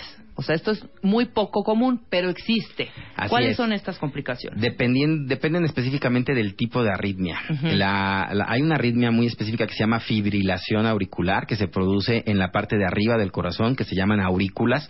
Por eso se llama fibrilación auricular. No es por auricular de la oreja, sino es por el corazón. Entonces, esa fibrilación auricular eh, eh, se da en el lado izquierdo del corazón, en la aurícula izquierda, y pueden hacer coágulos que se van al cerebro. Esa sería una de las complicaciones más, más graves, junto con eh, en algunos casos donde ya hay enfermedad estructural del corazón, como la cardiopatía isquémica, la falta de sangre al corazón, donde puede haber hasta un paro cardíaco después de la taquicardia, Ajá. una arritmia muy grave que se llama fibrilación ventricular, pero solamente pasa en casos así muy, muy, muy seleccionados, ¿no? Para que no se angustien. Ok. Siguiente punto, el diagnóstico, Doc, que eso es lo más importante. Lo, lo más importante, y aquí hay algo así que, que, que podemos dar un tip a todos nuestros cuentavientes, es hay que tomarse un electrocardiograma en el momento que uno tiene la taquicardia. O sea, de cuenta, si esta persona me dice, hoy tienes 100, 140 en reposo, bueno, ve a tomarte un electro ahorita. Ahorita, Porque claro. eso me va a ayudar a mí o al cardiólogo que tú vayas a ver, a saber, a saber qué Ajá. tipo de taquicardia tiene. Ajá. Ok, a Ese ver. es básico. Muy bien. Eh, a ver, aquí dice, eh, Jessis nos dice, ¿Qué mide un ecocardiograma, doctor, a diferencia del electrocardiograma? Ah, esa está muy buena. El ecocardiograma ve la estructura del corazón. ¿Se acuerdan que les dije que era como una casa? Ve la estructura del corazón, mientras que el electrocardiograma ve la parte eléctrica del corazón. Por eso es muy importante tomar el electro en el momento de la taquicardia, porque si tú vas con el doctor a tu cita normal, a lo mejor ya no tienes la taquicardia y no se logra documentar. Y ahí es cuando usamos el holter de 24 horas. Ok, entonces, hablaste de un electrocardiograma en el momento que sintamos la taquicardia que ya está más de 120, pongámosle. Pongámosle, ¿No? sí, exacto. Eh, vámonos directito a hacer un electro. ¿Qué onda con la, prueba electrofisiológica? ¿Esta también funciona? Sí, claro, por supuesto. Se llama estudio electrofisiológico porque es un tipo de cateterismo cardíaco. Para fines prácticos hay dos tipos de cateterismos cardíacos, el que se usa para las arterias coronarias y el que usamos para las arritmias, aunque obviamente hay muchos más. Y el que se usa para las arritmias se llama prueba o estudio electrofisiológico. Metemos catéteres adentro del corazón y nosotros inducimos la taquicardia. Estimulamos eléctricamente al corazón y se provoca la taquicardia y con eso ya tenemos el diagnóstico. Ok. Y la prueba de la mesa inclinada. Esa se usa cuando hay desmayos, cuando la taquicardia y las palpitaciones se asocian con desmayos. En algunos casos donde el cuadro clínico sugiere un problema que ya hablamos la vez pasada, que se llama síncope vasovagal o neurocardiogénico, ahí se usa la mesa de inclinación, la prueba de mesa inclinada o la prueba de inclinación. Eh, las maniobras vagales, doctor. Bueno, esas generalmente ya son parte del tratamiento. Para eso, eh, la primera línea en algunas taquicardias benignas, que ya, que ya están documentadas, que ya sabemos cuáles son y que sabemos que responden a estas maniobras vagales, lo que se puede hacer es tratar de provocar el reflejo de la náusea, de provocar tos o incluso se hace un pequeño masaje ocular para tratar de detener estas arritmias. Los pacientes, a los pacientes se les enseña a hacer estas maniobras y ellos las hacen en su casa o en su oficina en el momento que tienen la taquicardia y generalmente si es una arritmia benigna con eso para. Con eso para, o sea, ten- como tipo de ejercicios de respiración y algo También, así. también, ¿no? exactamente. Los menos. medicamentos para el tratamiento hay. Hay medicamentos, tenemos medicamentos específicos que se llaman antiarrítmicos y algunos se tienen que inyectar por la vena para parar inmediatamente la taquicardia cuando va muy rápido y el paciente se siente muy mal y otros se pueden dar por vía oral, tomados normalmente. Generalmente se tiene que dar un tratamiento de sostén o de mantenimiento con estos mismos antiarrítmicos para evitar la recurrencia del problema, porque si nada más te la quito yo en ese momento y no te doy ningún antiarrítmico, pues es muy probable que te vuelva a repetir. Claro. Pero eso depende mucho de cada uno de los de las arritmias. Ajá. La cardioversión. Ah, esa es muy interesante. Esa es la cardioversión eléctrica, es cuando ustedes han visto en las películas que le ponen unas palas y le dan un choque al Sí. corazón. Lo que hacen es que detienen toda la actividad eléctrica del corazón en ese momento con el choque eléctrico y el corazón tiene que volver a retomar su ritmo normal. O sea, pero Y ¿cómo que me va a detener el corazón? Ah, ¿Cuánto así es, lo detiene en menos de un segundo, es una cosa ultra rápida. O sea, es rápido. Rapidísimo, o sea, lo choca, en ese momento se detiene toda actividad eléctrica y luego luego nuestro marcapasos normal empieza a funcionar y ya se recupera Sea, el es ritmo como normal. darle un trancazo a nuestra tele de transistores como antes, así de... Ándale, ¡Órale! Exactamente, tú ¿No? sí sabes. Ah, ok, muy bien. No, qué interesante. Sí, ¿no? muy interesante, O sea, muy ¿cuánto se para, más o menos? ¿Un segundo, dos Eh, segundos? No, como una décima de segundos, Una es muy, muy décima. rápido, así ¡puc! se para O sea, si rápido. a mí se me parara un segundo el corazón, me, me muero inmediatamente. No, no pasa nada. Nada. Por eso es que cuando el, el corazón, para que tenga una repercusión orgánica, tiene que detenerse tres segundos o más. Tres segundos. Segundos, sí, sí, Ok. sí, un montón de tiempo. Ajá, bueno, ahorita decimos un montón de tiempo, pero Claro, sí, para sí. el corazón tres segundos Tres sí segundos, es... sí. Para el cerebro, sobre todo. Para el el cerebro, que sufre claro. es el cerebro. Ok, tenemos 20 mil preguntas, Doc. Me imagino. No vamos a poder contestar todas, pero se las vamos a dar eh, al doctor para que les resuelva todas Claro, las dudas por que tienen. Por ejemplo, aquí dice, el dolor de muelas, dice aquí un cuenta, la cuenta bien Vero, o cualquier dolor, doctor, acelera el ritmo cardíaco. Sí, claro, es un tipo de estrés físico que provoca adrenalina y la adrenalina activa el marcapasos normal del corazón y se acelera. Ok, sí es normal entonces. Sí, es normal. Bien, yo pensaba que era al revés, fíjese. ¿Que bajaba? Ajá, o sea, a mí el do- por ejemplo, cuando me daban unos cólicos terribles, que afortunadamente ya no me dan, porque descubrí una muy buena pastilla, luego se las paso cuentavientes mujeres, me bajaba el ritmo cardíaco, o sea, sentía yo, pum, o sea, un dolor impresionante, sí. Pero mi ritmo cardíaco abajo. Esa es una especie de reacción paradójica que llegan a presentar algunas personas. Incluso puede bajar tanto que llegan a desmayarse. desmayo, ¿no? claro. Pero la, la respuesta normal fisiológica es aumento de la frecuencia cardíaca por dolor de cualquier tipo. Ok, le voy a hacer otra pregunta, doctor, perdóneme que se la haga, y no sé si les ha pasado cuentavientes. Cuando uno hace popó, ¿por qué también baja el ritmo cardíaco? Justamente lo que estábamos diciendo de las maniobras vagales se refiere a que hay un nervio que se llama el nervio vago, que se llama así porque anda por todo nuestro cuerpo, ¿no? Entonces cuando lo vieron dijeron cómo le llamamos. Y ese nervio eh, vago llega obviamente también a, a todo este reflejo de, de la defecación y entonces eso hace que baje la frecuencia cardíaca. Ok, entonces sí Es normal que cuando normal. vayamos a hacer del 2 Así es. nos baje En algunas personas llega a ser un reflejo muy exagerado y es un problema porque entonces pueden llegar a desmayarse por eso. Ajá. Ok, a ver, más preguntas. Eh, ¿Qué relación hay entre taquicardia y el síndrome de disfunción autonómica? La disfunción autonómica benigna, que es el síncope vasovagal o síncope neurocardiogénico, que también llamamos disautonomía en términos generales, se acompaña muchas veces de una respuesta compensadora de taquicardia sinusal. Entonces sí hay mucha relación y los pacientes pueden no solamente presentar el desmayo, sino también sentir muchas taquicardias. Ok, aquí Lourdes nos pregunta, Doc, eh, ¿es normal que al tener migraña me suba la presión a cin- 150 y- 151 la alta cuando tiene migraña?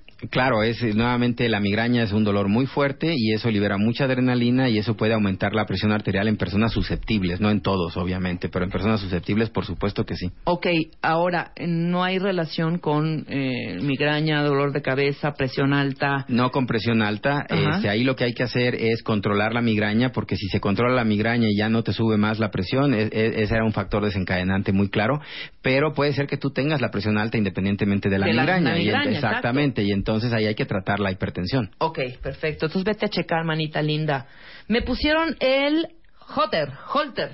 Holter, me pusieron el Holter. Me dijeron que todo estaba dentro del límite, pero tengo muchas variaciones en el ritmo, doctor. Ah, ¿A es, qué se es- debe? es normal, se llama arritmia sinusal respiratoria. De hecho, de una vez les paso el dato porque luego mucha gente llega porque en algún electrocardiograma o Holter le dicen que tiene arritmia sinusal respiratoria. En realidad es algo normal, nada más que el término no, no lo podemos cambiar. Se llama así, arritmia sinusal respiratoria, pero es el efecto de la respiración sobre el ritmo cardíaco. Es completamente normal y te da variaciones que puedes pasar de 60 a 80 en un ratito sin ningún problema. Ok, nos están mandando muchos tweets con chavitos que tienen taquicardia, doc.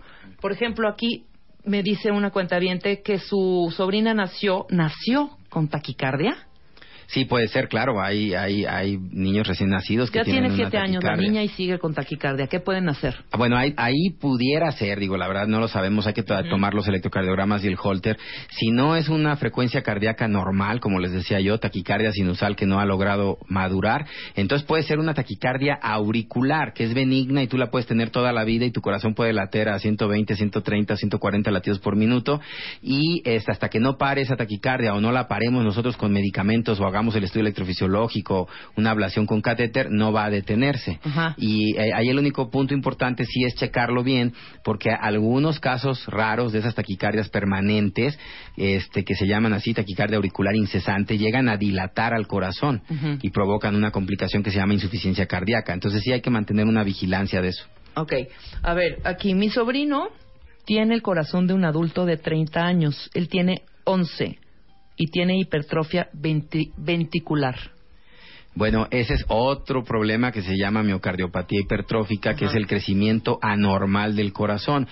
El corazón obviamente va creciendo y va pasando la pared del corazón, la pared del corazón va pasando de 5 a 6 a 7 milímetros y lo normal en el adulto es que no pase los 10 milímetros. Si tú haces mucho ejercicio, pues puede pasar a 11, 12, 13 sin ningún problema. Pero hay gente que, como en este caso, un niño que tenga ya más de 10 milímetros, cosas así, es un crecimiento anormal, del corazón. Este crecimiento anormal del músculo cardíaco se llama miocardiopatía hipertrófica y se tiene que estudiar. Ok, y hay, Definitivamente. pero hay solución. Hay solución, opera? sí, hay medicamentos, sí. Muy bien. Pero sí lleven a checar a sus hijos, por favor. Va- ahorita le vamos a dar los datos del doctor para que vayan tanto sus chavitos como ustedes. Eh, ¿Hay diferencia entre hipertensión y taquicardia? Sí, sí, totalmente diferente. Taquicardia es el aumento de la frecuencia cardíaca arriba de 100. E hipertensión es el aumento de la presión arterial arriba de los valores normales, arriba de 140 milímetros de mercurio la alta o arriba de 90 milímetros de mercurio la baja. Ok, aquí, aquí Fer, la misma pregunta que hizo la de la de nuestra, nuestra cuentaviente que tenía migraña. ¿Por qué se sube la presión cuando da neuralgia? Siento los latidos muy fuertes en, en el cuello, además. El dolor provoca aumento de adrenalina y eso aumenta la presión y la frecuencia cardíaca y sienten palpitación. Ajá. Doctor, se detectan extrasístoles ventriculares. ¿Es grave? ¿Cómo se trata? Las extrasístoles son latidos adelantados del corazón, como ver, su nombre lo dice, el, el ruidito es así, en vez de que vayan, el ritmo normal sería así, tac, tac, tac, tac. Ese es el normal del corazón. Ajá. Cuando hay un extrasístole, el corazón hace tac, tac, tac, tac. Ese es la extrasístole, Ok. ese latido que se adelanta.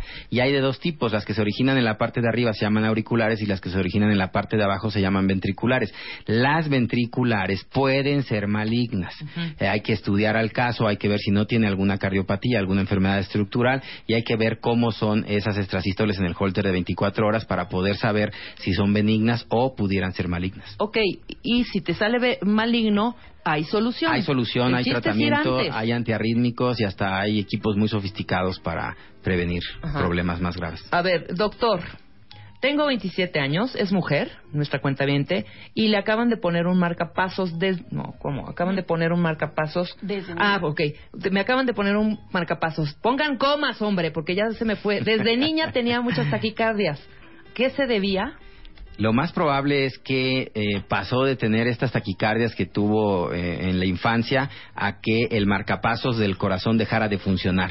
Eso es muy común en algunas enfermedades congénitas, en algunas cardiopatías congénitas, pues, del- y entonces lo que sucede es que al principio tienen taquicardia auricular o taquicardia supraventricular, que se le llama, y después el marcapaso del corazón desgraciadamente deja de funcionar a edades tan tempranas como los 20, 27 años, y entonces hay que implantar un marcapasos. Ok, a ver, aquí una pregunta de otra cuenta que nos dice, quiero ver primero si se cierran.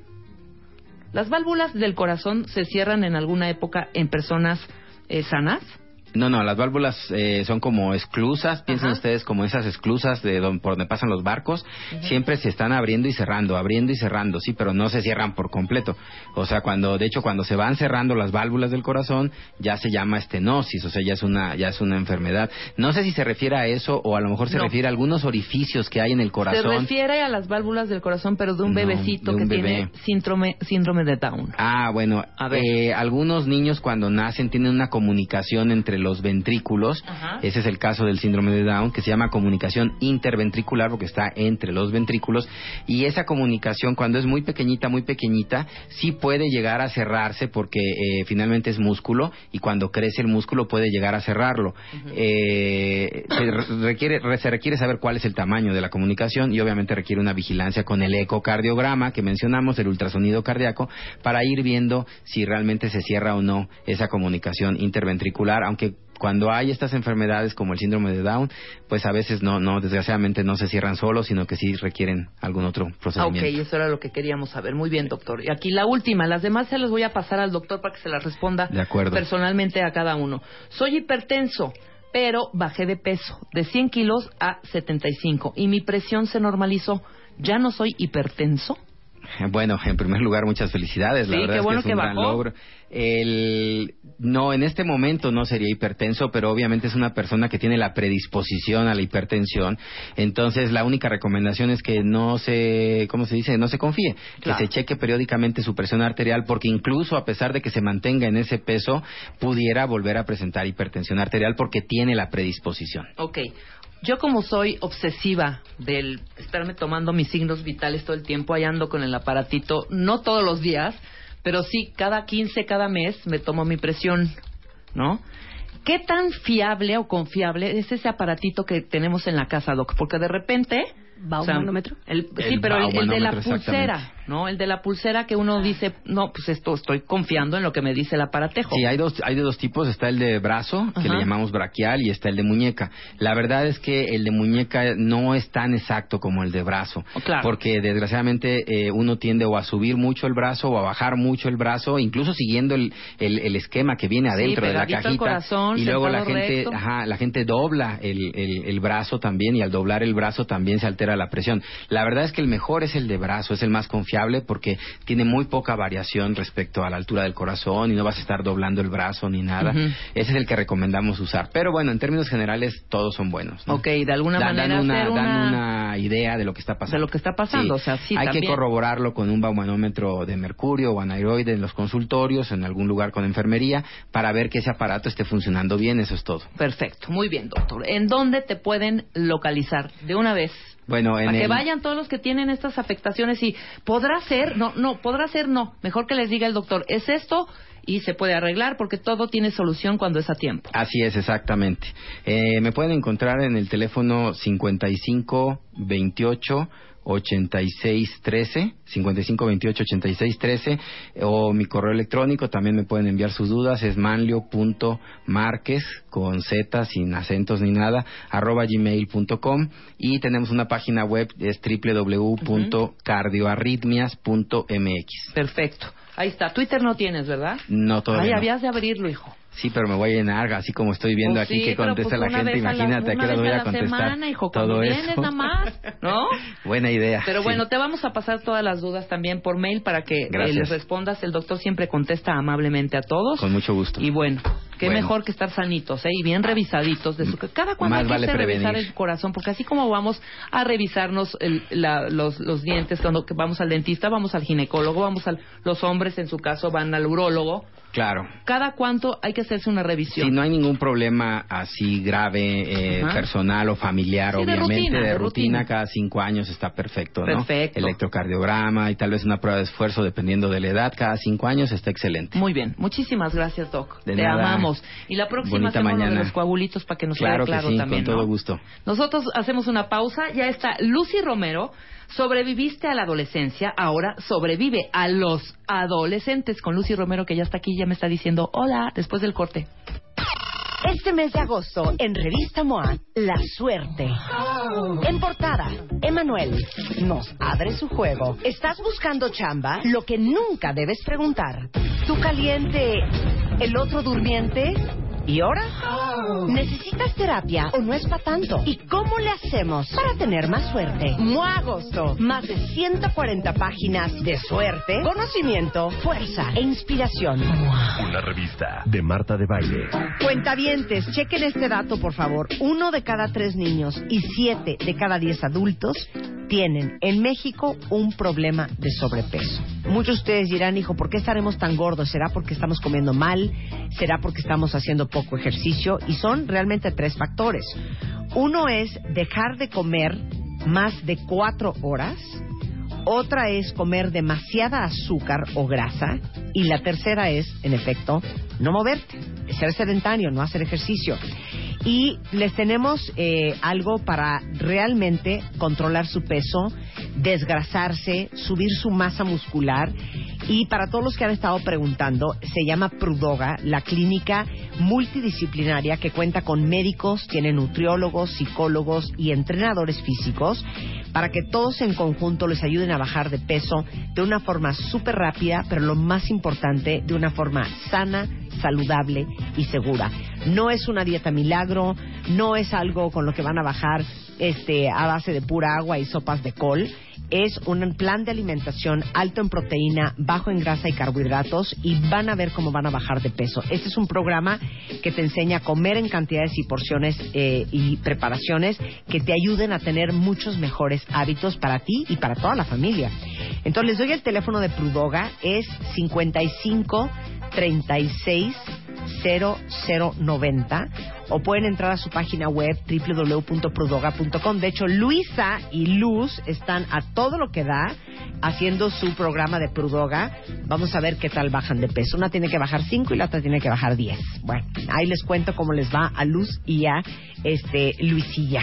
Escribe a Marta de Baile. Escribe radio arroba martadebaile.com radio arroba martadebaile.com Escribe solo por W Radio. Transmitiendo para el mundo en modo veraniego. Marta de Baile. Solo por W Radio. Regresamos. Uno, dos, tres, cuatro. 6, 7, 8, 9, 10 años al aire. Con Marta de Baile. Métete, te, te, que te metas, te, te. Métete, te, te, que te metas, te, te. Métete, te, te, no lo repetiré. Eh, métete, te, te. ¡Ay, qué bonito! ¡Qué bonito, Lucy Romero! Una maravilla. Ahorita ¿Dónde entramos- se nos quedó Cricri? Por Ahorita- favor, aclárame. Pues fíjate lo que va a pasar. ¿Qué? A ver, cuenta, cuenta. Son 85 años de W Radio. Ok. ¿no? En W Radio, obviamente, estamos de fiesta. El 13 de agosto, Lucy, y Sí. todos los cuentavientes, escuchen bien, bien, tendremos un magno concierto en el Zócalo Capitalino para celebrar precisamente los 80 años de Cricri. El Wow. cantor, porque nació aquí en la W. Has de saber. No, bueno, por favor, pero qué, qué, qué estrella y qué valor tan extraordinario. Entonces hay doble alegría, los 85 años de W Radio más los 80 años de Cri Cri, ¿no? Empezamos los festejos ya. El concierto es en el Zócalo, es totalmente familiar, a partir de las 2 de la tarde y vamos a ir juntos con W Radio, La Que Buena, y vamos a ir diciendo eh, durante toda esta semana más información de lo que va a haber ahí en el Zócalo Capitalino de la Ciudad de México el próximo 13 de agosto. Pero chécate, bandas, van a tocar Sí. estas bandas.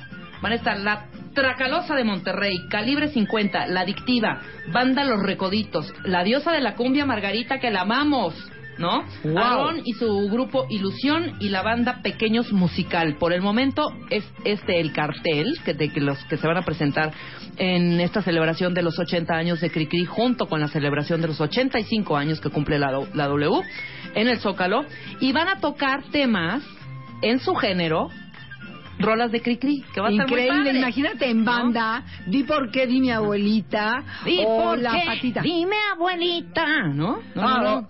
Sí, mira, ¿Cómo que alguien- cantaría la diosa de la cumbia, la cumbia, la de la patita? Tin, tin, tin, tin, tin, tin, tin, tin, La tin, tin, patita. Patita, tin, tin. hoy, hoy, hoy, va al mercado y de herboso de con bolita. No, va a ser una mega Increíble, fiesta. increíble. Que alguien nos explique, Rebe, por favor, por qué nuestro Cricri, que es ese genio, Ajá. no es lo que fue Walt Disney en Estados Unidos. Pues sí, Así de poderoso y de ahorita. fuertes, ¿por qué no? Que alguien nos lo explique por piedad, que alguien, si alguien lo sabe de nuestros cuentavientes, que nos lo digan, ¿por qué nuestros grandes valores genios? Porque ese hombre es un genio. Ah, totalmente, Y totalmente. así haya fallecido él a través de su música y a través de lo que ha hecho por generaciones y generaciones de niños en este país. Y si no es rescatado, quiero decirles que está a punto de perderse. No, pues por eso estamos haciendo su celebración, Lucy. Y en el Zócalo, hija. Pues Y perfecto. con estas grandes bandas y cantando a Cricri como nunca en estos géneros, pues va a ser una fiesta increíble. A Para partir que de los dos- chamacos entiendan. Claro, a partir de las 2 de la tarde en el Zócalo este 13 de agosto, para que ya tienen ya tienen algo que hacer. ¿Qué, qué cae este 13 de agosto? ¿Sábado o domingo?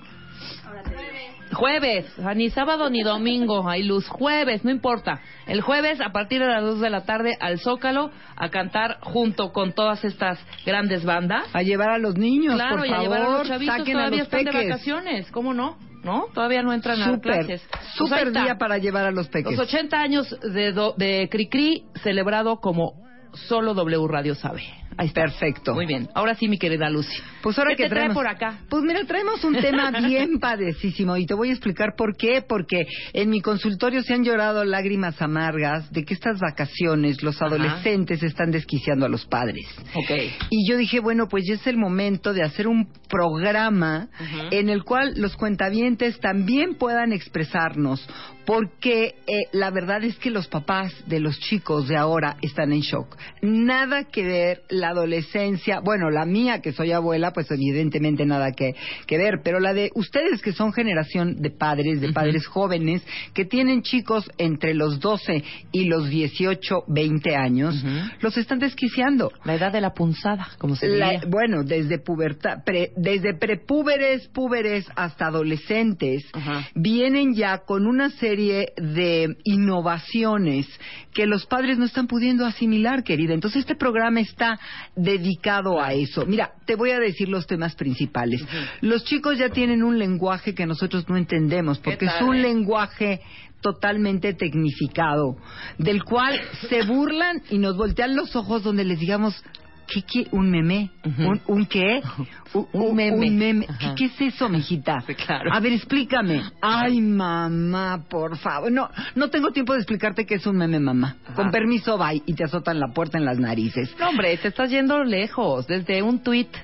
O sea, Exacto. no, de- de- cállate, desde un WhatsApp. No Quizá. entienden lo que es un WhatsApp. Quizá Claro. no entienden lo que, Claro. lo que sea un WhatsApp. Claro. Pues sí, ahí hay un problema de comunicación. De comunicación muy fuerte, Muy fuerte, y hay también larga. y luego si nos vamos al lenguaje escrito querida pues te andan volviendo loco No, porque olvídate. no entiendes nada Ya todo es con K. de qué sin- sirve de qué todo sirve que K. les de qué sirve es que les hackees sus chats si finalmente no entiendes lo que quisieron decir Es cuando, cuando mi mamá, cuando éramos chiquitas, nunca te hablaron con la I, a ti Wichi, Wicha, o a ti Ah, Lucy. sí. Sirin, dice- Entonces no entendíamos. Ellos según... y con F Ajá, y con F. sofoque F Ajá. F Mis papás, su comunicación, sofo. la de ahora de los chavitos que hacen la K y todo este rollo, era con I, todo era con I. Ajá. Hasta ya al final ya les cachábamos, ¿no? Pero sí Claro. sabíamos.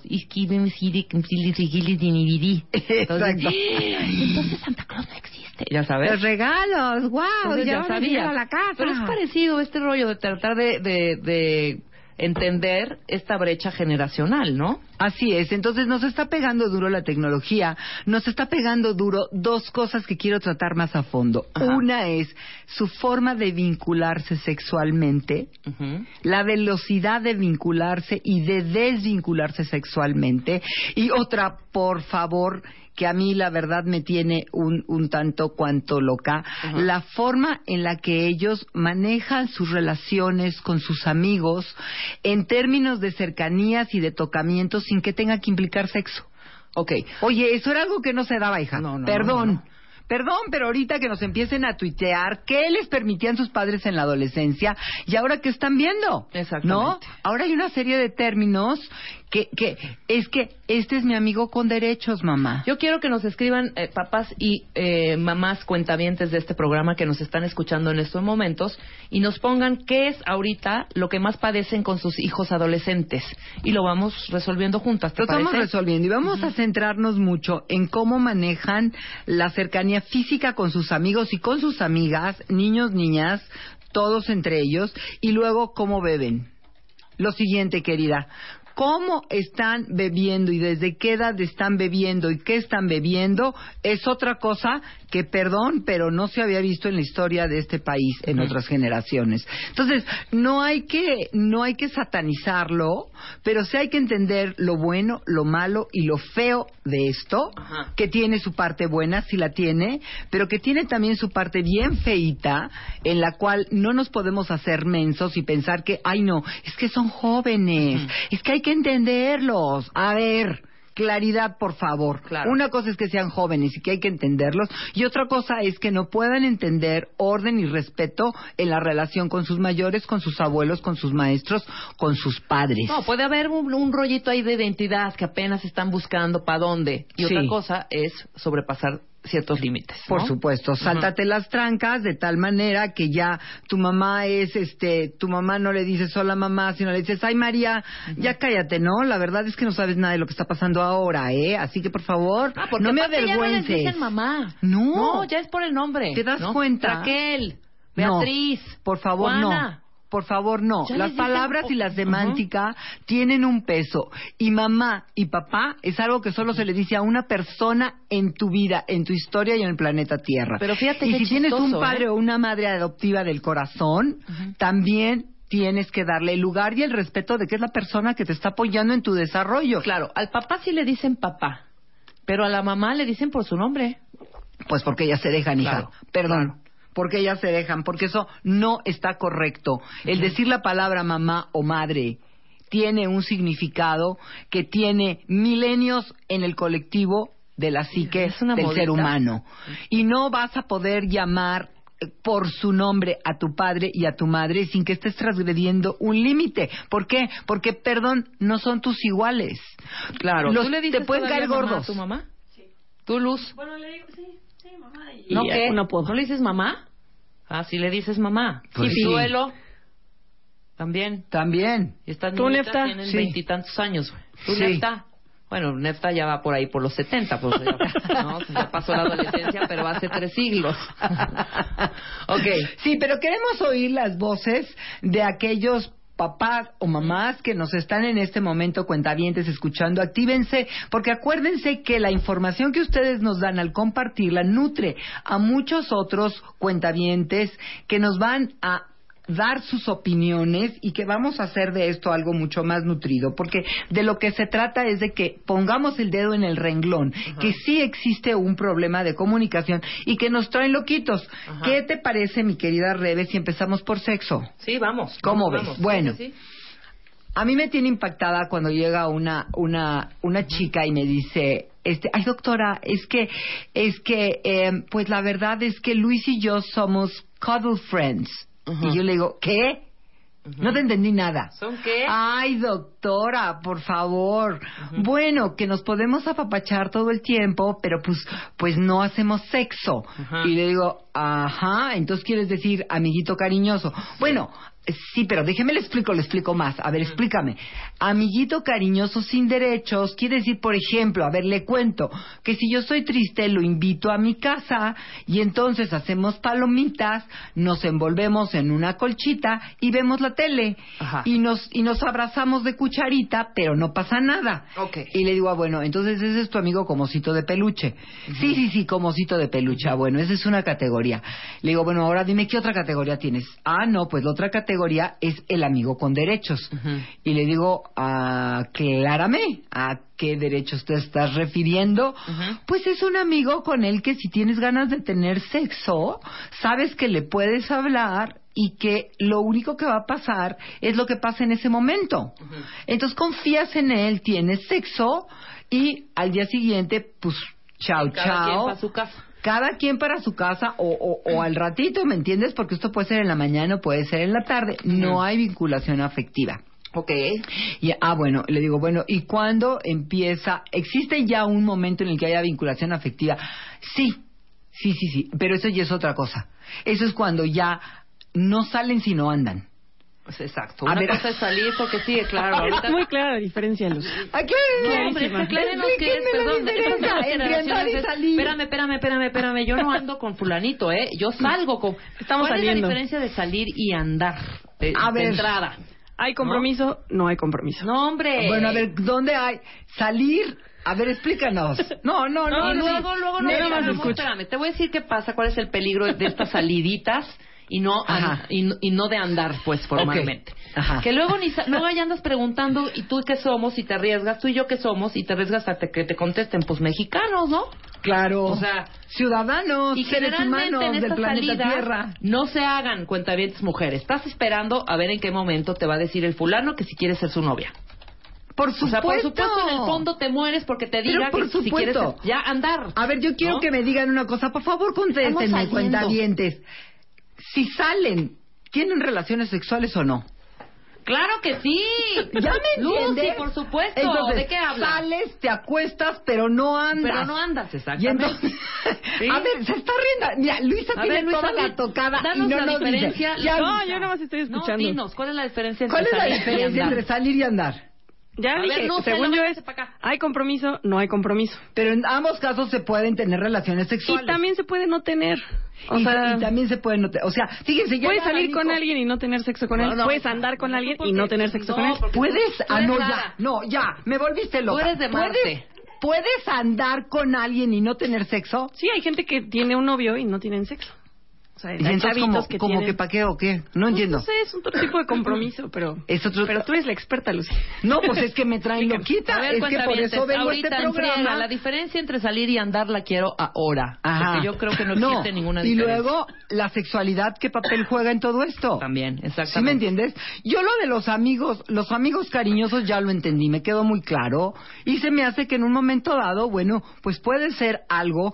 Mira, yo prefiero una chica que tiene un amigo cariñoso y que el amigo cariñoso es estable, sabes quién es, sabes dónde vive, conoces a los papás o whatever, lo que sea, que sabes que se va a proteger, que no te le va a enfermar, que no te le va a embarazar, lo prefiero mil veces Ajá. y que ella está tranquilita y feliz por su vida, a que quién sabe en qué momento le agarre una calentura exótica y de manera este abrupta vaya a acabar teniendo sexo inseguro, cosa que sí me preocuparía. Mira, por ejemplo, ¿Ya? aquí dice una cuenta mi hija tiene 16 años y le encontré un condón usado. Ay. Ella me explica que solo jugaron, no no hubo sexo. Okay. ¿Que qué hace? Ok. Que lo Muy tire bueno. primero. Otro, bueno, sí, por favor, primero tíralo, querida. Yo creo que tienes que darle instrucción sexual más profunda a tu hija y que tienes tú que definirte cuál es tu posición. ¿Cuál es tu posición personal? Y en eso aquí no vamos a ser moralistas ni vamos a dictar absolutamente ninguna ninguna línea, Ajá. porque tenemos que entender que aquí hay un enorme respeto y aquí se contiene y se respeta la diferencia. Hay personas que dirán, eh, todavía el sexo es hasta el momento en el que te casas. Hay otros que dirán, el sexo es inmediatamente después Ajá. de que tienen eh, menstruación las chicas y eyaculación los chicos, eh, emanaciones nocturnas y desde ese momento se les tiene que dar instrucción y se tiene que saber que ellos van a ejercer esa función, nos guste o no nos guste. Entonces los criterios de los padres varían mucho, pero yo sí les pido que los definan y los compartan y que siempre, siempre den instrucción a sus hijos. No, y haya esta plena comunicación. Por ejemplo, aquí una cuenta también nos platica que tiene tres niñas. Una de 16, otra de 18 y la última de 20. Las dos mayores, la de 18 y la de 20, con vida sexual activa. Que la madre sabe, obviamente. Ella dice, ok, les dice, ten cuidado, les da consejos, pero por dentro tiene terror cañón. De que se las enfermen o se las embaracen. No, pues, pues, pues, lo Claro. que sea, este, Lucy, Claro. no importa, ya lo- Sí. el, el embara- el embarazo bueno, ¿no? Una enfermedad o no sé, algún algún tipo de no cuidado mientras están haciendo este tipo de actos sexuales. Pero yo siento que mientras estén en comunicación con la madre, sí. No que tengas pleno control de, a ver, o sea, ya no, No. se hace como en lo oscurito, ¿sí me explicó? Sí. Digo, no le vas a llegar a decir a tu mamá, mamá, ayer en la noche perdí mi virginidad, porque Sí, eso no, no, no, se no, hace. claro que no, claro Uno que no, no. confiesa su primera vez, ¿estás Exacto. de acuerdo? Pero ¿te parece que contestemos a esta cuenta Porque también tiene un terror horrendo. y sí. Lucy está hoy para eso. Para Exacto. darnos un poco de paz a todas estas...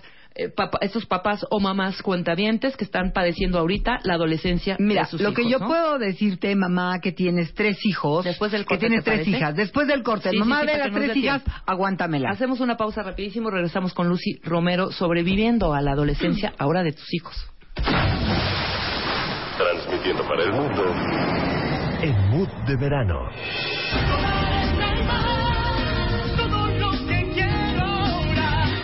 Marta de Baile, solo por W Radio. Continuamos. Estemos, estamos de regreso con Lucy Romero y ya se armó la reambaramba aquí en la cabina de W Radio. Bueno, estamos hablando precisamente eh, de ese terror que tienen los padres, precisamente cuentavientes, hombres y mujeres, papás que tienen Así hijos es. adolescentes. Sí. Eh, y el caso de esta cuentaviente que decía que ya tenía tres niñitas. Tres hijas. Bueno, tres hijas. Las dos mayores tienen eh, ya relaciones sexuales activas y ella está que se muere.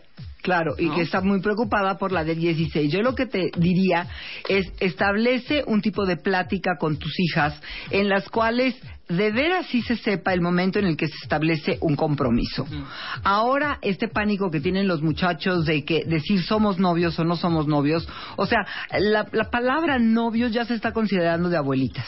A mí ya me dicen, ay, ese es de tus épocas, qué barbaridad. No, perdón, no es de mis épocas. La palabra novios quería decir, yo nada más ando contigo, tú nada más andas conmigo y vamos a ver qué pasa. Claro. Y si en uno y si nos llevamos bien, a lo mejor esto evoluciona a que en un momento dado haya un compromiso y o vivamos juntos o pidamos mano y después formalicemos hacia la, la, la formalización de un matrimonio y el establecimiento familiar. Claro. Pero como eso ya ahora está en un proceso de evolución muy acelerado, yo creo que de cualquier manera las madres y los padres tienen que atreverse a decir tienes derecho a saber en qué momento tú estás lista para adquirir un compromiso y tienes que preguntárselo a tu pareja, tante- tanto él como ella.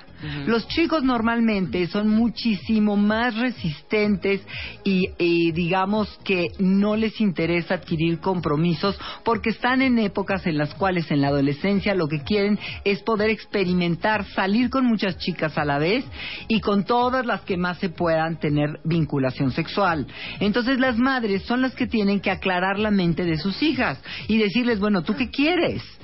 Si vas a tener sexo con un chico, al menos por favor que sea en bases de estabilidad y que sea en bases de seguridad en cuanto a hacerse análisis, en cuanto a usar condón y en cuanto a que en el momento en el que tú ya te estés involucrando afectivamente, atrévete a hacer la pregunta. Claro. ¿Tú te quieres comprometer conmigo a que andes nada más conmigo o vas a andar con cinco a la vez? Para al menos saber cómo manejo mi sexualidad Claro. y qué es lo que yo quiero. Si la mamá no se atreve a poner ese tema sobre la mesa en la relación con los hijos y con las hijas, esto es algo que ellos no lo van a sacar porque ellos ya están teniendo una forma de comunicación diferente entre ellos mismos. Claro. Así que esa mamá, ese es el consejo que yo le doy. Que por favor le ponga el cascabel al gato y le diga, a ver, hijita, te estás, estás teniendo vida sexual activa con una o con varios chicos. Y si lo estás haciendo, por favor, dime en qué momento tú ya te involucras afectivamente, porque después las tienes que han tenido para los 22 años sexo con 15 muchachos y que ya no saben ni qué quieren ni qué no quieren. Y están totalmente confundidas. Claro, no, y hay varias cuentavientes, tanto hombres como mujeres, ¿eh? que están ahorita con chavitos de 17, aquí hay uno de 19, que ya embarazaron a sus novias o a sus saliditas, ¿no? Exactamente. Entonces ahí ya empieza la cosa mucho más seria y más grave. Yo prefiero mil veces que si una chica va a tener sexualidad y ya quiere experimentar, que ella sea la que lleve los condones. Se podrá ver como, porque además do- manejan una doble moral que a mí verdaderamente me impacta, porque no, ¿cómo crees? Va a pensar que soy una promiscua, ¿cómo que yo voy a llevar condones? Eso nunca se hace. Sí, nunca se hace, pero el chico te suqueó de tal manera que te pusiste al rojo vivo, acabas teniendo sexo y acabas embarazada, mamita. Claro, por supuesto. ¿Ya me entiendes? Hay 20.000 tweets, eh, Lucy, te voy leyendo algunos. A ver, sobre, primero sobre la diferencia entre salir y andar. Ok, vienen. La mayoría de los cuentavientes se manifestó y hay como una tendencia parecidona, ¿no? Que es esta, la de no hay compromiso. Salir no hay compromiso, andar ya es un noviazgo y ya hay ciertas, hasta le ponen reglas, ¿no? Ok. Bueno. Ok, eh, entonces espérame, ahí déjame hacer un alto. Ajá. Si sales y no hay compromiso, tú pregúntate a ti misma si tú vas a querer tener sexo o tú, varón, pregúntate si vas a querer acostarte con esa niña con la que nada más anda saliendo, a lo mejor ella al rato agarra una fatal attraction contigo y te dice, pues ya nos acostamos más de cuatro veces, pues lo siento mucho, ya somos novios. Sí, claro. ¿Por qué? Porque nunca te atreviste a decir, quiero tener sexo informal contigo. Claro. Quiero ser tu amigo con Sí, derechos. ponerle, la- ponerle la- el título a lo que estás haciendo, pero pues, Ponle también el complicación. título, hija. Ahora, si el salir es el preámbulo para, porque sales con una intención, o sea, sales porque te late, porque Sí. medio te gusta, porque igual puede pasar algo, ¿no? Igual Claro. es como el preámbulo para iniciar algo. Entonces, pues, si estás viendo que no hay compromiso, ¿para qué, ¿para qué perdemos el tiempo en salir con algo que no va a ningún lado? A eso me refiero. Por eso ¿no? prefiero el término amigos cariñosos. Salgo contigo porque te me haces guapísimo y si pudiéramos tener una noche de pasión, qué rico, qué padre, y eres mi amigo cariñoso, pero yo no quiero compromiso contigo. Ah, bueno, ya lo dijiste, Ajá. ya te cuidaste, ya te protegiste, ya dependerá de tu educación, de tu familia, de cómo eh, tu conjunto social mira esta libertad sexual o no. Pero por favor, atrévete a decirle las cosas por su nombre. Claro. Estás saliendo con un amigo cariñoso que eventualmente vayan a poder tener sexo. Caramba, cuídate, por favor, porque lo que verdaderamente es muy impactante son las estadísticas que ahorita mismo las estamos aquí pimponeando en cabina de la cantidad de niñas menores de 19 años que muchas veces vienen de escuelas de escuelas profundamente religiosas y tradicionales y que porque no se atreven a decir estas cosas acaban embarazadas. Pues sí. Y luego qué? El horror el horror de cómo se los digo a mis papás o cómo me asocio con una amiga para ir a abortar. Piedad, no se hagan esas cosas. Son demasiado fuertes. Es, son decisiones terribles que van a marcar tu vida y que van a marcar tu futuro, te guste o no te guste. ¿Por qué? Porque la vida merece una seriedad. Ok, aquí bueno, Hugo nos pone, salir es en plan cotorreo. Ok.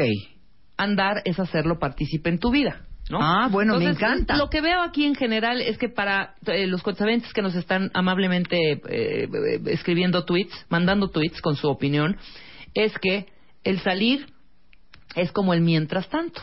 Mientras ahorita no quiero ningún compromiso, no quiero involucrarme seriamente con nadie, y si los dos están de acuerdo, me parece perfecto. Pero ojo, no siempre los dos están de acuerdo. Uno siempre se clava.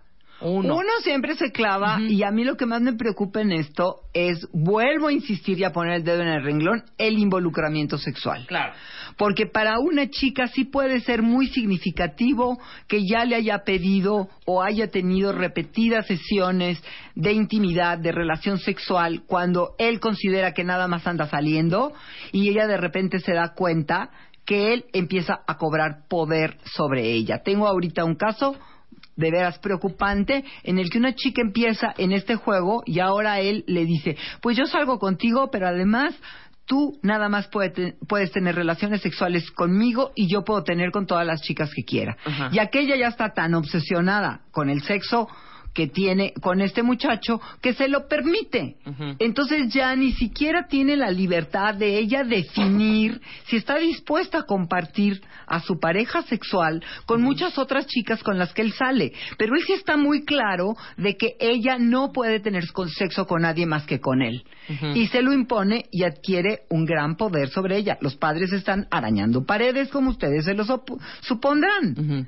Mira, por ejemplo, aquí otra cuenta nos pone, eh, Lucy, estuve dando clases en bachillerato y perdón, pero las niñas están desatadas y traen unas broncas serias de maltrato. Es lo que te estoy diciendo, de maltrato, es decir, los muchachos acaban tomando poder sobre ellas y de veras acaban tiranizándolas muchas veces, no hablo que todos, pero sí se está repitiendo mucho esto es que este esquema de que las chicas sexualmente quedan muy fijadas y ellas de veras empiezan a tener una dependencia, hay, hay un rasgo dentro del enfoque freudiano que se llama dependencia morbosa de piel. Ajá. Y eso se catalogaba como la adicción a una pareja con la cual se requiere sexo muy frecuentemente y se está dispuesta a tolerar cualquier tipo de tratos con tal de tenerlo. Claro. Entonces ellos cobran un poder que no te lo quiero platicar. A ver, aquí muchos cuentavientes jóvenes que quizá, no, no quizá, sí. O sea, yo les doblo la edad a, to- a todos los que nos, me están poniendo, yo ya me siento ruca. La verdad es que todo lo que dicen está súper del 2000, o sea, no del 60, no del 42, no, No. de- del 2000, Lucy. Ok. O sea, que estamos eh, ruqueando cañón con Estamos todo ruqueando, esto. por eso quiero que nos digan. Sí, digo que Hemos abierto este programa, díganos entonces cómo es que se están relacionando, porque lo para único que que, los yo veo papás los entiendan, hombre. para que los papás los entiendan y para que ustedes también tomen responsabilidad. O sea, aquí no hay censura. Yo no voy a decir si es bueno o si es malo, pero lo que sí quiero decirles es que traer vidas al mundo sí implica una responsabilidad. Es que yo quiero saber y ahí sí me pongo claro. muy firme. Sí, por supuesto. Perdón. Yo, yo quiero saber cuánto de estos chaparritos y chaparritas, jovenzuelos, ¿no? Se han sentado con sus papás a decirles, a ver, pa, yo quiero tener una relación free con la persona que vos- la vas a ver quizá un día o dos y luego vas a eh, eh, ver a otra fulanita y quizá en Año Nuevo venga a cenar aquí con nosotras otra más, ¿no? ¿Quién tiene esa franca y, y abierta comunicación con sus padres para que más o menos vayan entendiendo por dónde va el rollo entonces? Por supuesto. Y, y para que los padres puedan Es que adquirir... no nos entienden, pues hablen. Pues cómo se les va a entender si no hablan, si no nos explican a las personas adultas que los amamos y que los tenemos bajo nuestro cuidado. Porque de veras que cuando te resulta una o dos hijas al mismo tiempo embarazada, quieres arañar paredes. Porque dices, ¿cómo fue? ¿En qué momento? Y no es porque diga que es malo o que es bueno, porque digo que es trascendente. Tu vida ya quedó absoluta y totalmente cambiada en el momento en el que tú has quedado embarazada Claro. y que tú engendraste un hijo, porque esto es para los dos lados. Ahora yo tengo chicos que de veras se deprimen porque ya embarazaron a una chica, porque abortaron al bebé en secreto y en silencio, pero el muchacho ya tiene conciencia de que fue un hijo suyo. Fue su hijo, fue su sangre. Entonces, agarren la onda. Si quieren tener todas las ventajas que han dado la nueva tecnología científica en cuanto a control natal, por favor, de veras, háganlo con un sentido de responsabilidad y háganlo con un sentido de selección. No cualquiera llegan a un bar las chicas, muy monas, en palomillas de dos, de tres, empiezan a voltear, empiezan a ligar, empiezan a tomarse unos traguetines por aquí, por allá, al rato una se separa, ya se está besuqueando con una, otro se está besuqueando con otra, tralala, la están pasando y de repente una se desaparece porque ya se fue con el fulano a pasar su one night stand.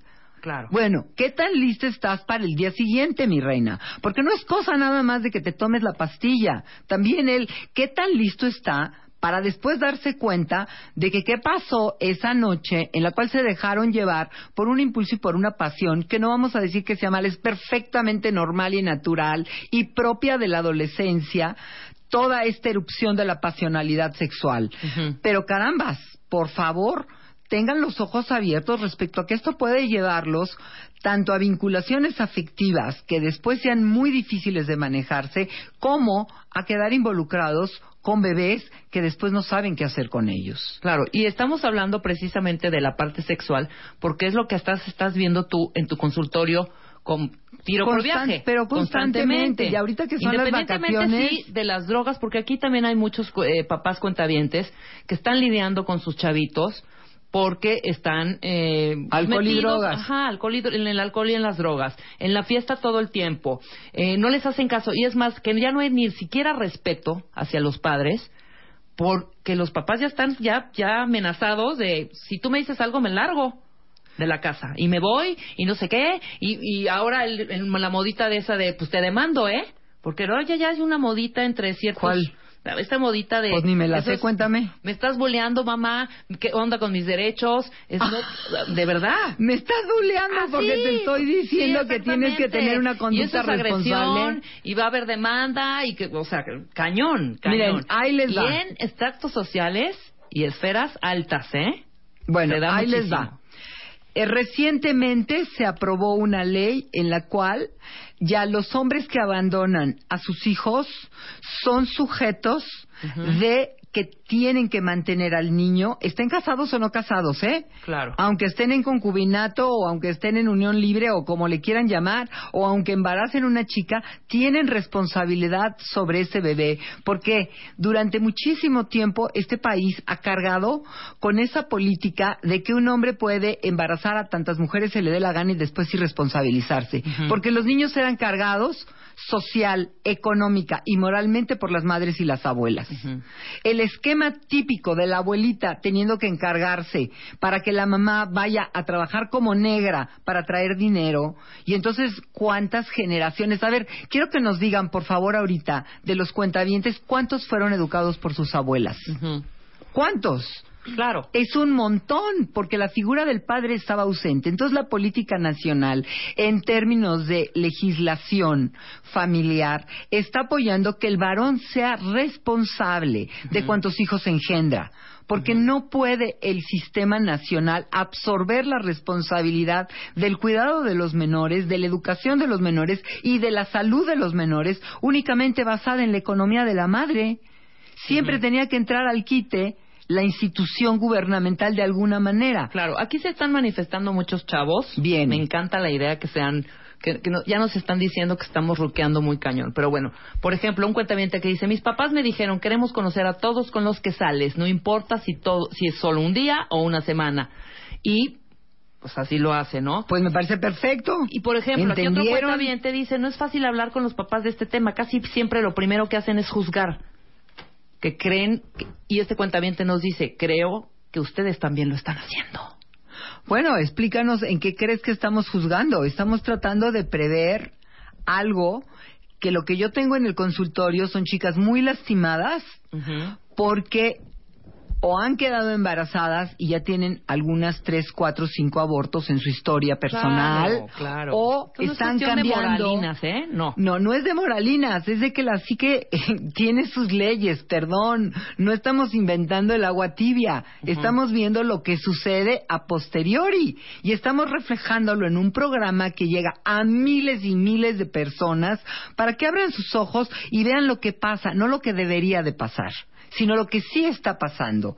Y entonces adopten actitudes simplemente de protección y de profundo respeto a la vida humana, inclusive a la vida y a la experiencia sexual de los adolescentes. Claro. Yo no estoy en contra de una sexualidad lúdica, de una sexualidad en la, co- en la cual se puede experimentar dentro de un respeto, pero sí estoy en contra de estas grandes borracheras de jueves a domingo de los adolescentes que terminan en experiencias que después a mí me llegan deprimidísimos o que claro se tienen que meter eh, sus dos churros para poder aguantar o tienen que meterse sus pases de coca porque ya no aguantan el down y necesitan el up y son unas mezcolanzas hijo Claro. que no te las quiero platicar Mira, aquí una cuentaviente te agradece, Lucy, lo que estás diciendo. Dice, en mi adolescencia, dice, te amo. En mi adolescencia no tuve a nadie que me hablara así como tú ahora lo estás haciendo y no sabes cómo metí la pata. Y muchas gracias por muchas gracias por decir esto, porque esos son los testimonios que nos ayudan a poder construir un sistema de conciencia no de censura. No es censura, es conciencia.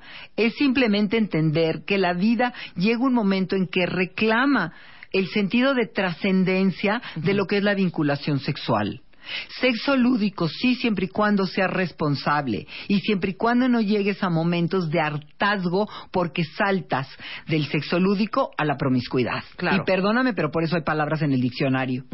Sí, totalmente. Pero así como estamos poniendo aquí en la mesa estos peligros, el peligro de las drogas, de la sexualidad, etcétera, y hay muchos más peligros. La tecnología, ¿sabes? Lo que me estabas platicando fuera del corte. Claro, De- estamos hablando de, las dates. famosas aplicaciones Ajá, de de las ahora. aplicaciones y todo esto Estas que a- aplicaciones que, eh, que en un momento dado están teniendo un boom tremendo porque hay una ansia de vinculación, hay una ansia de encontrar a ese otro, a esa otra, que te va a responder a los anhelos de tu corazón.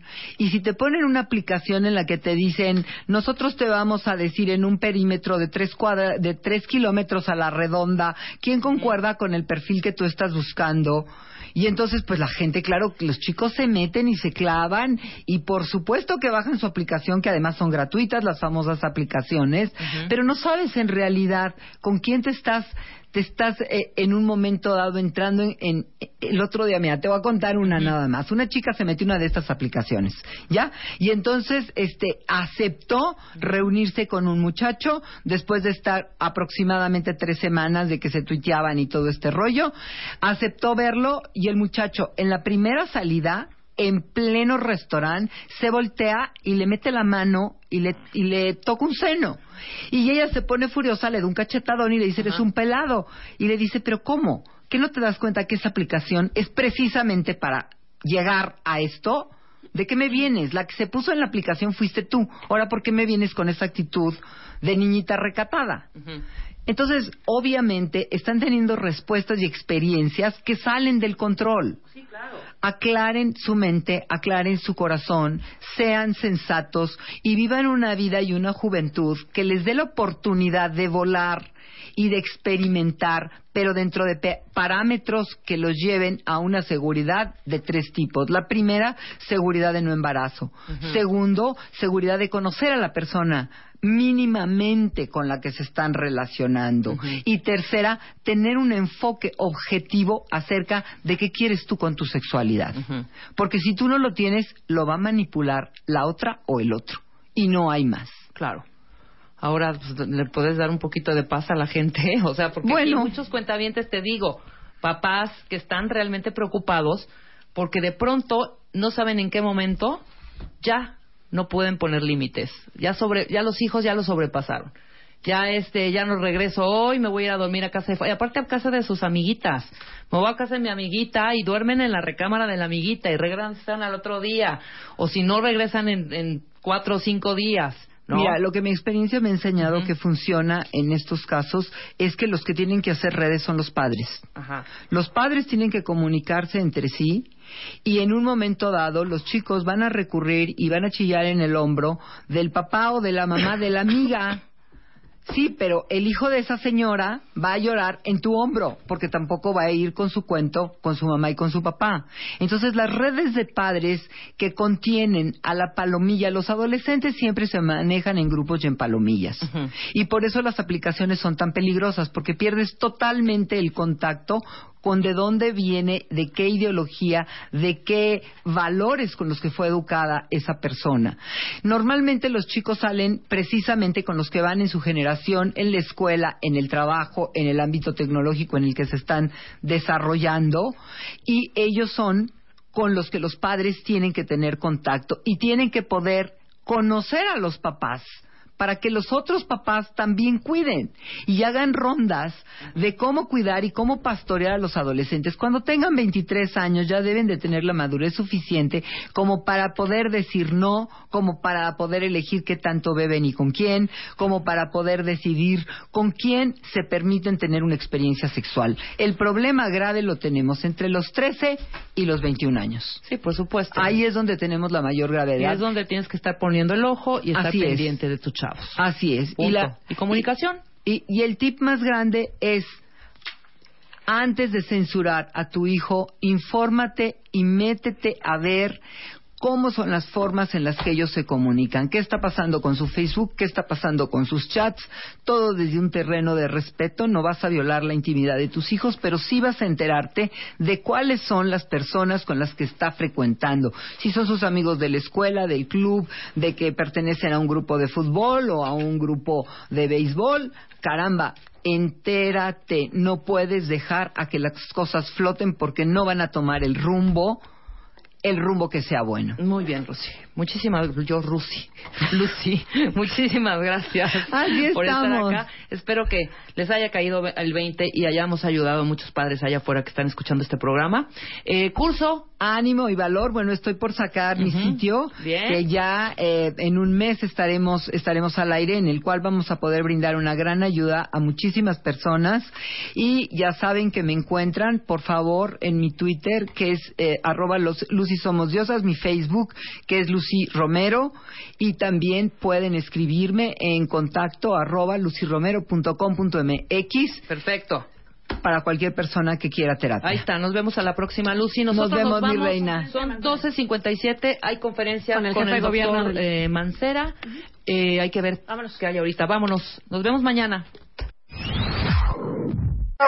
Este mes, en la revista Bebemundo, Keep Calm y dale más pecho con las 32 páginas del especial de lactancia. No la suspendas por la razón equivocada. Te damos soluciones de 17 complicaciones. Sigue las posiciones correctas para darle más y más leche. Si regresas a trabajar, no dejes de amamantar. Tienes derechos. Hace berrinche en público, frena el teatrito en dos minutos. Tu bebé puede tener estrés. Evítaselo. Bebemundo, una revista de Marta de Baile.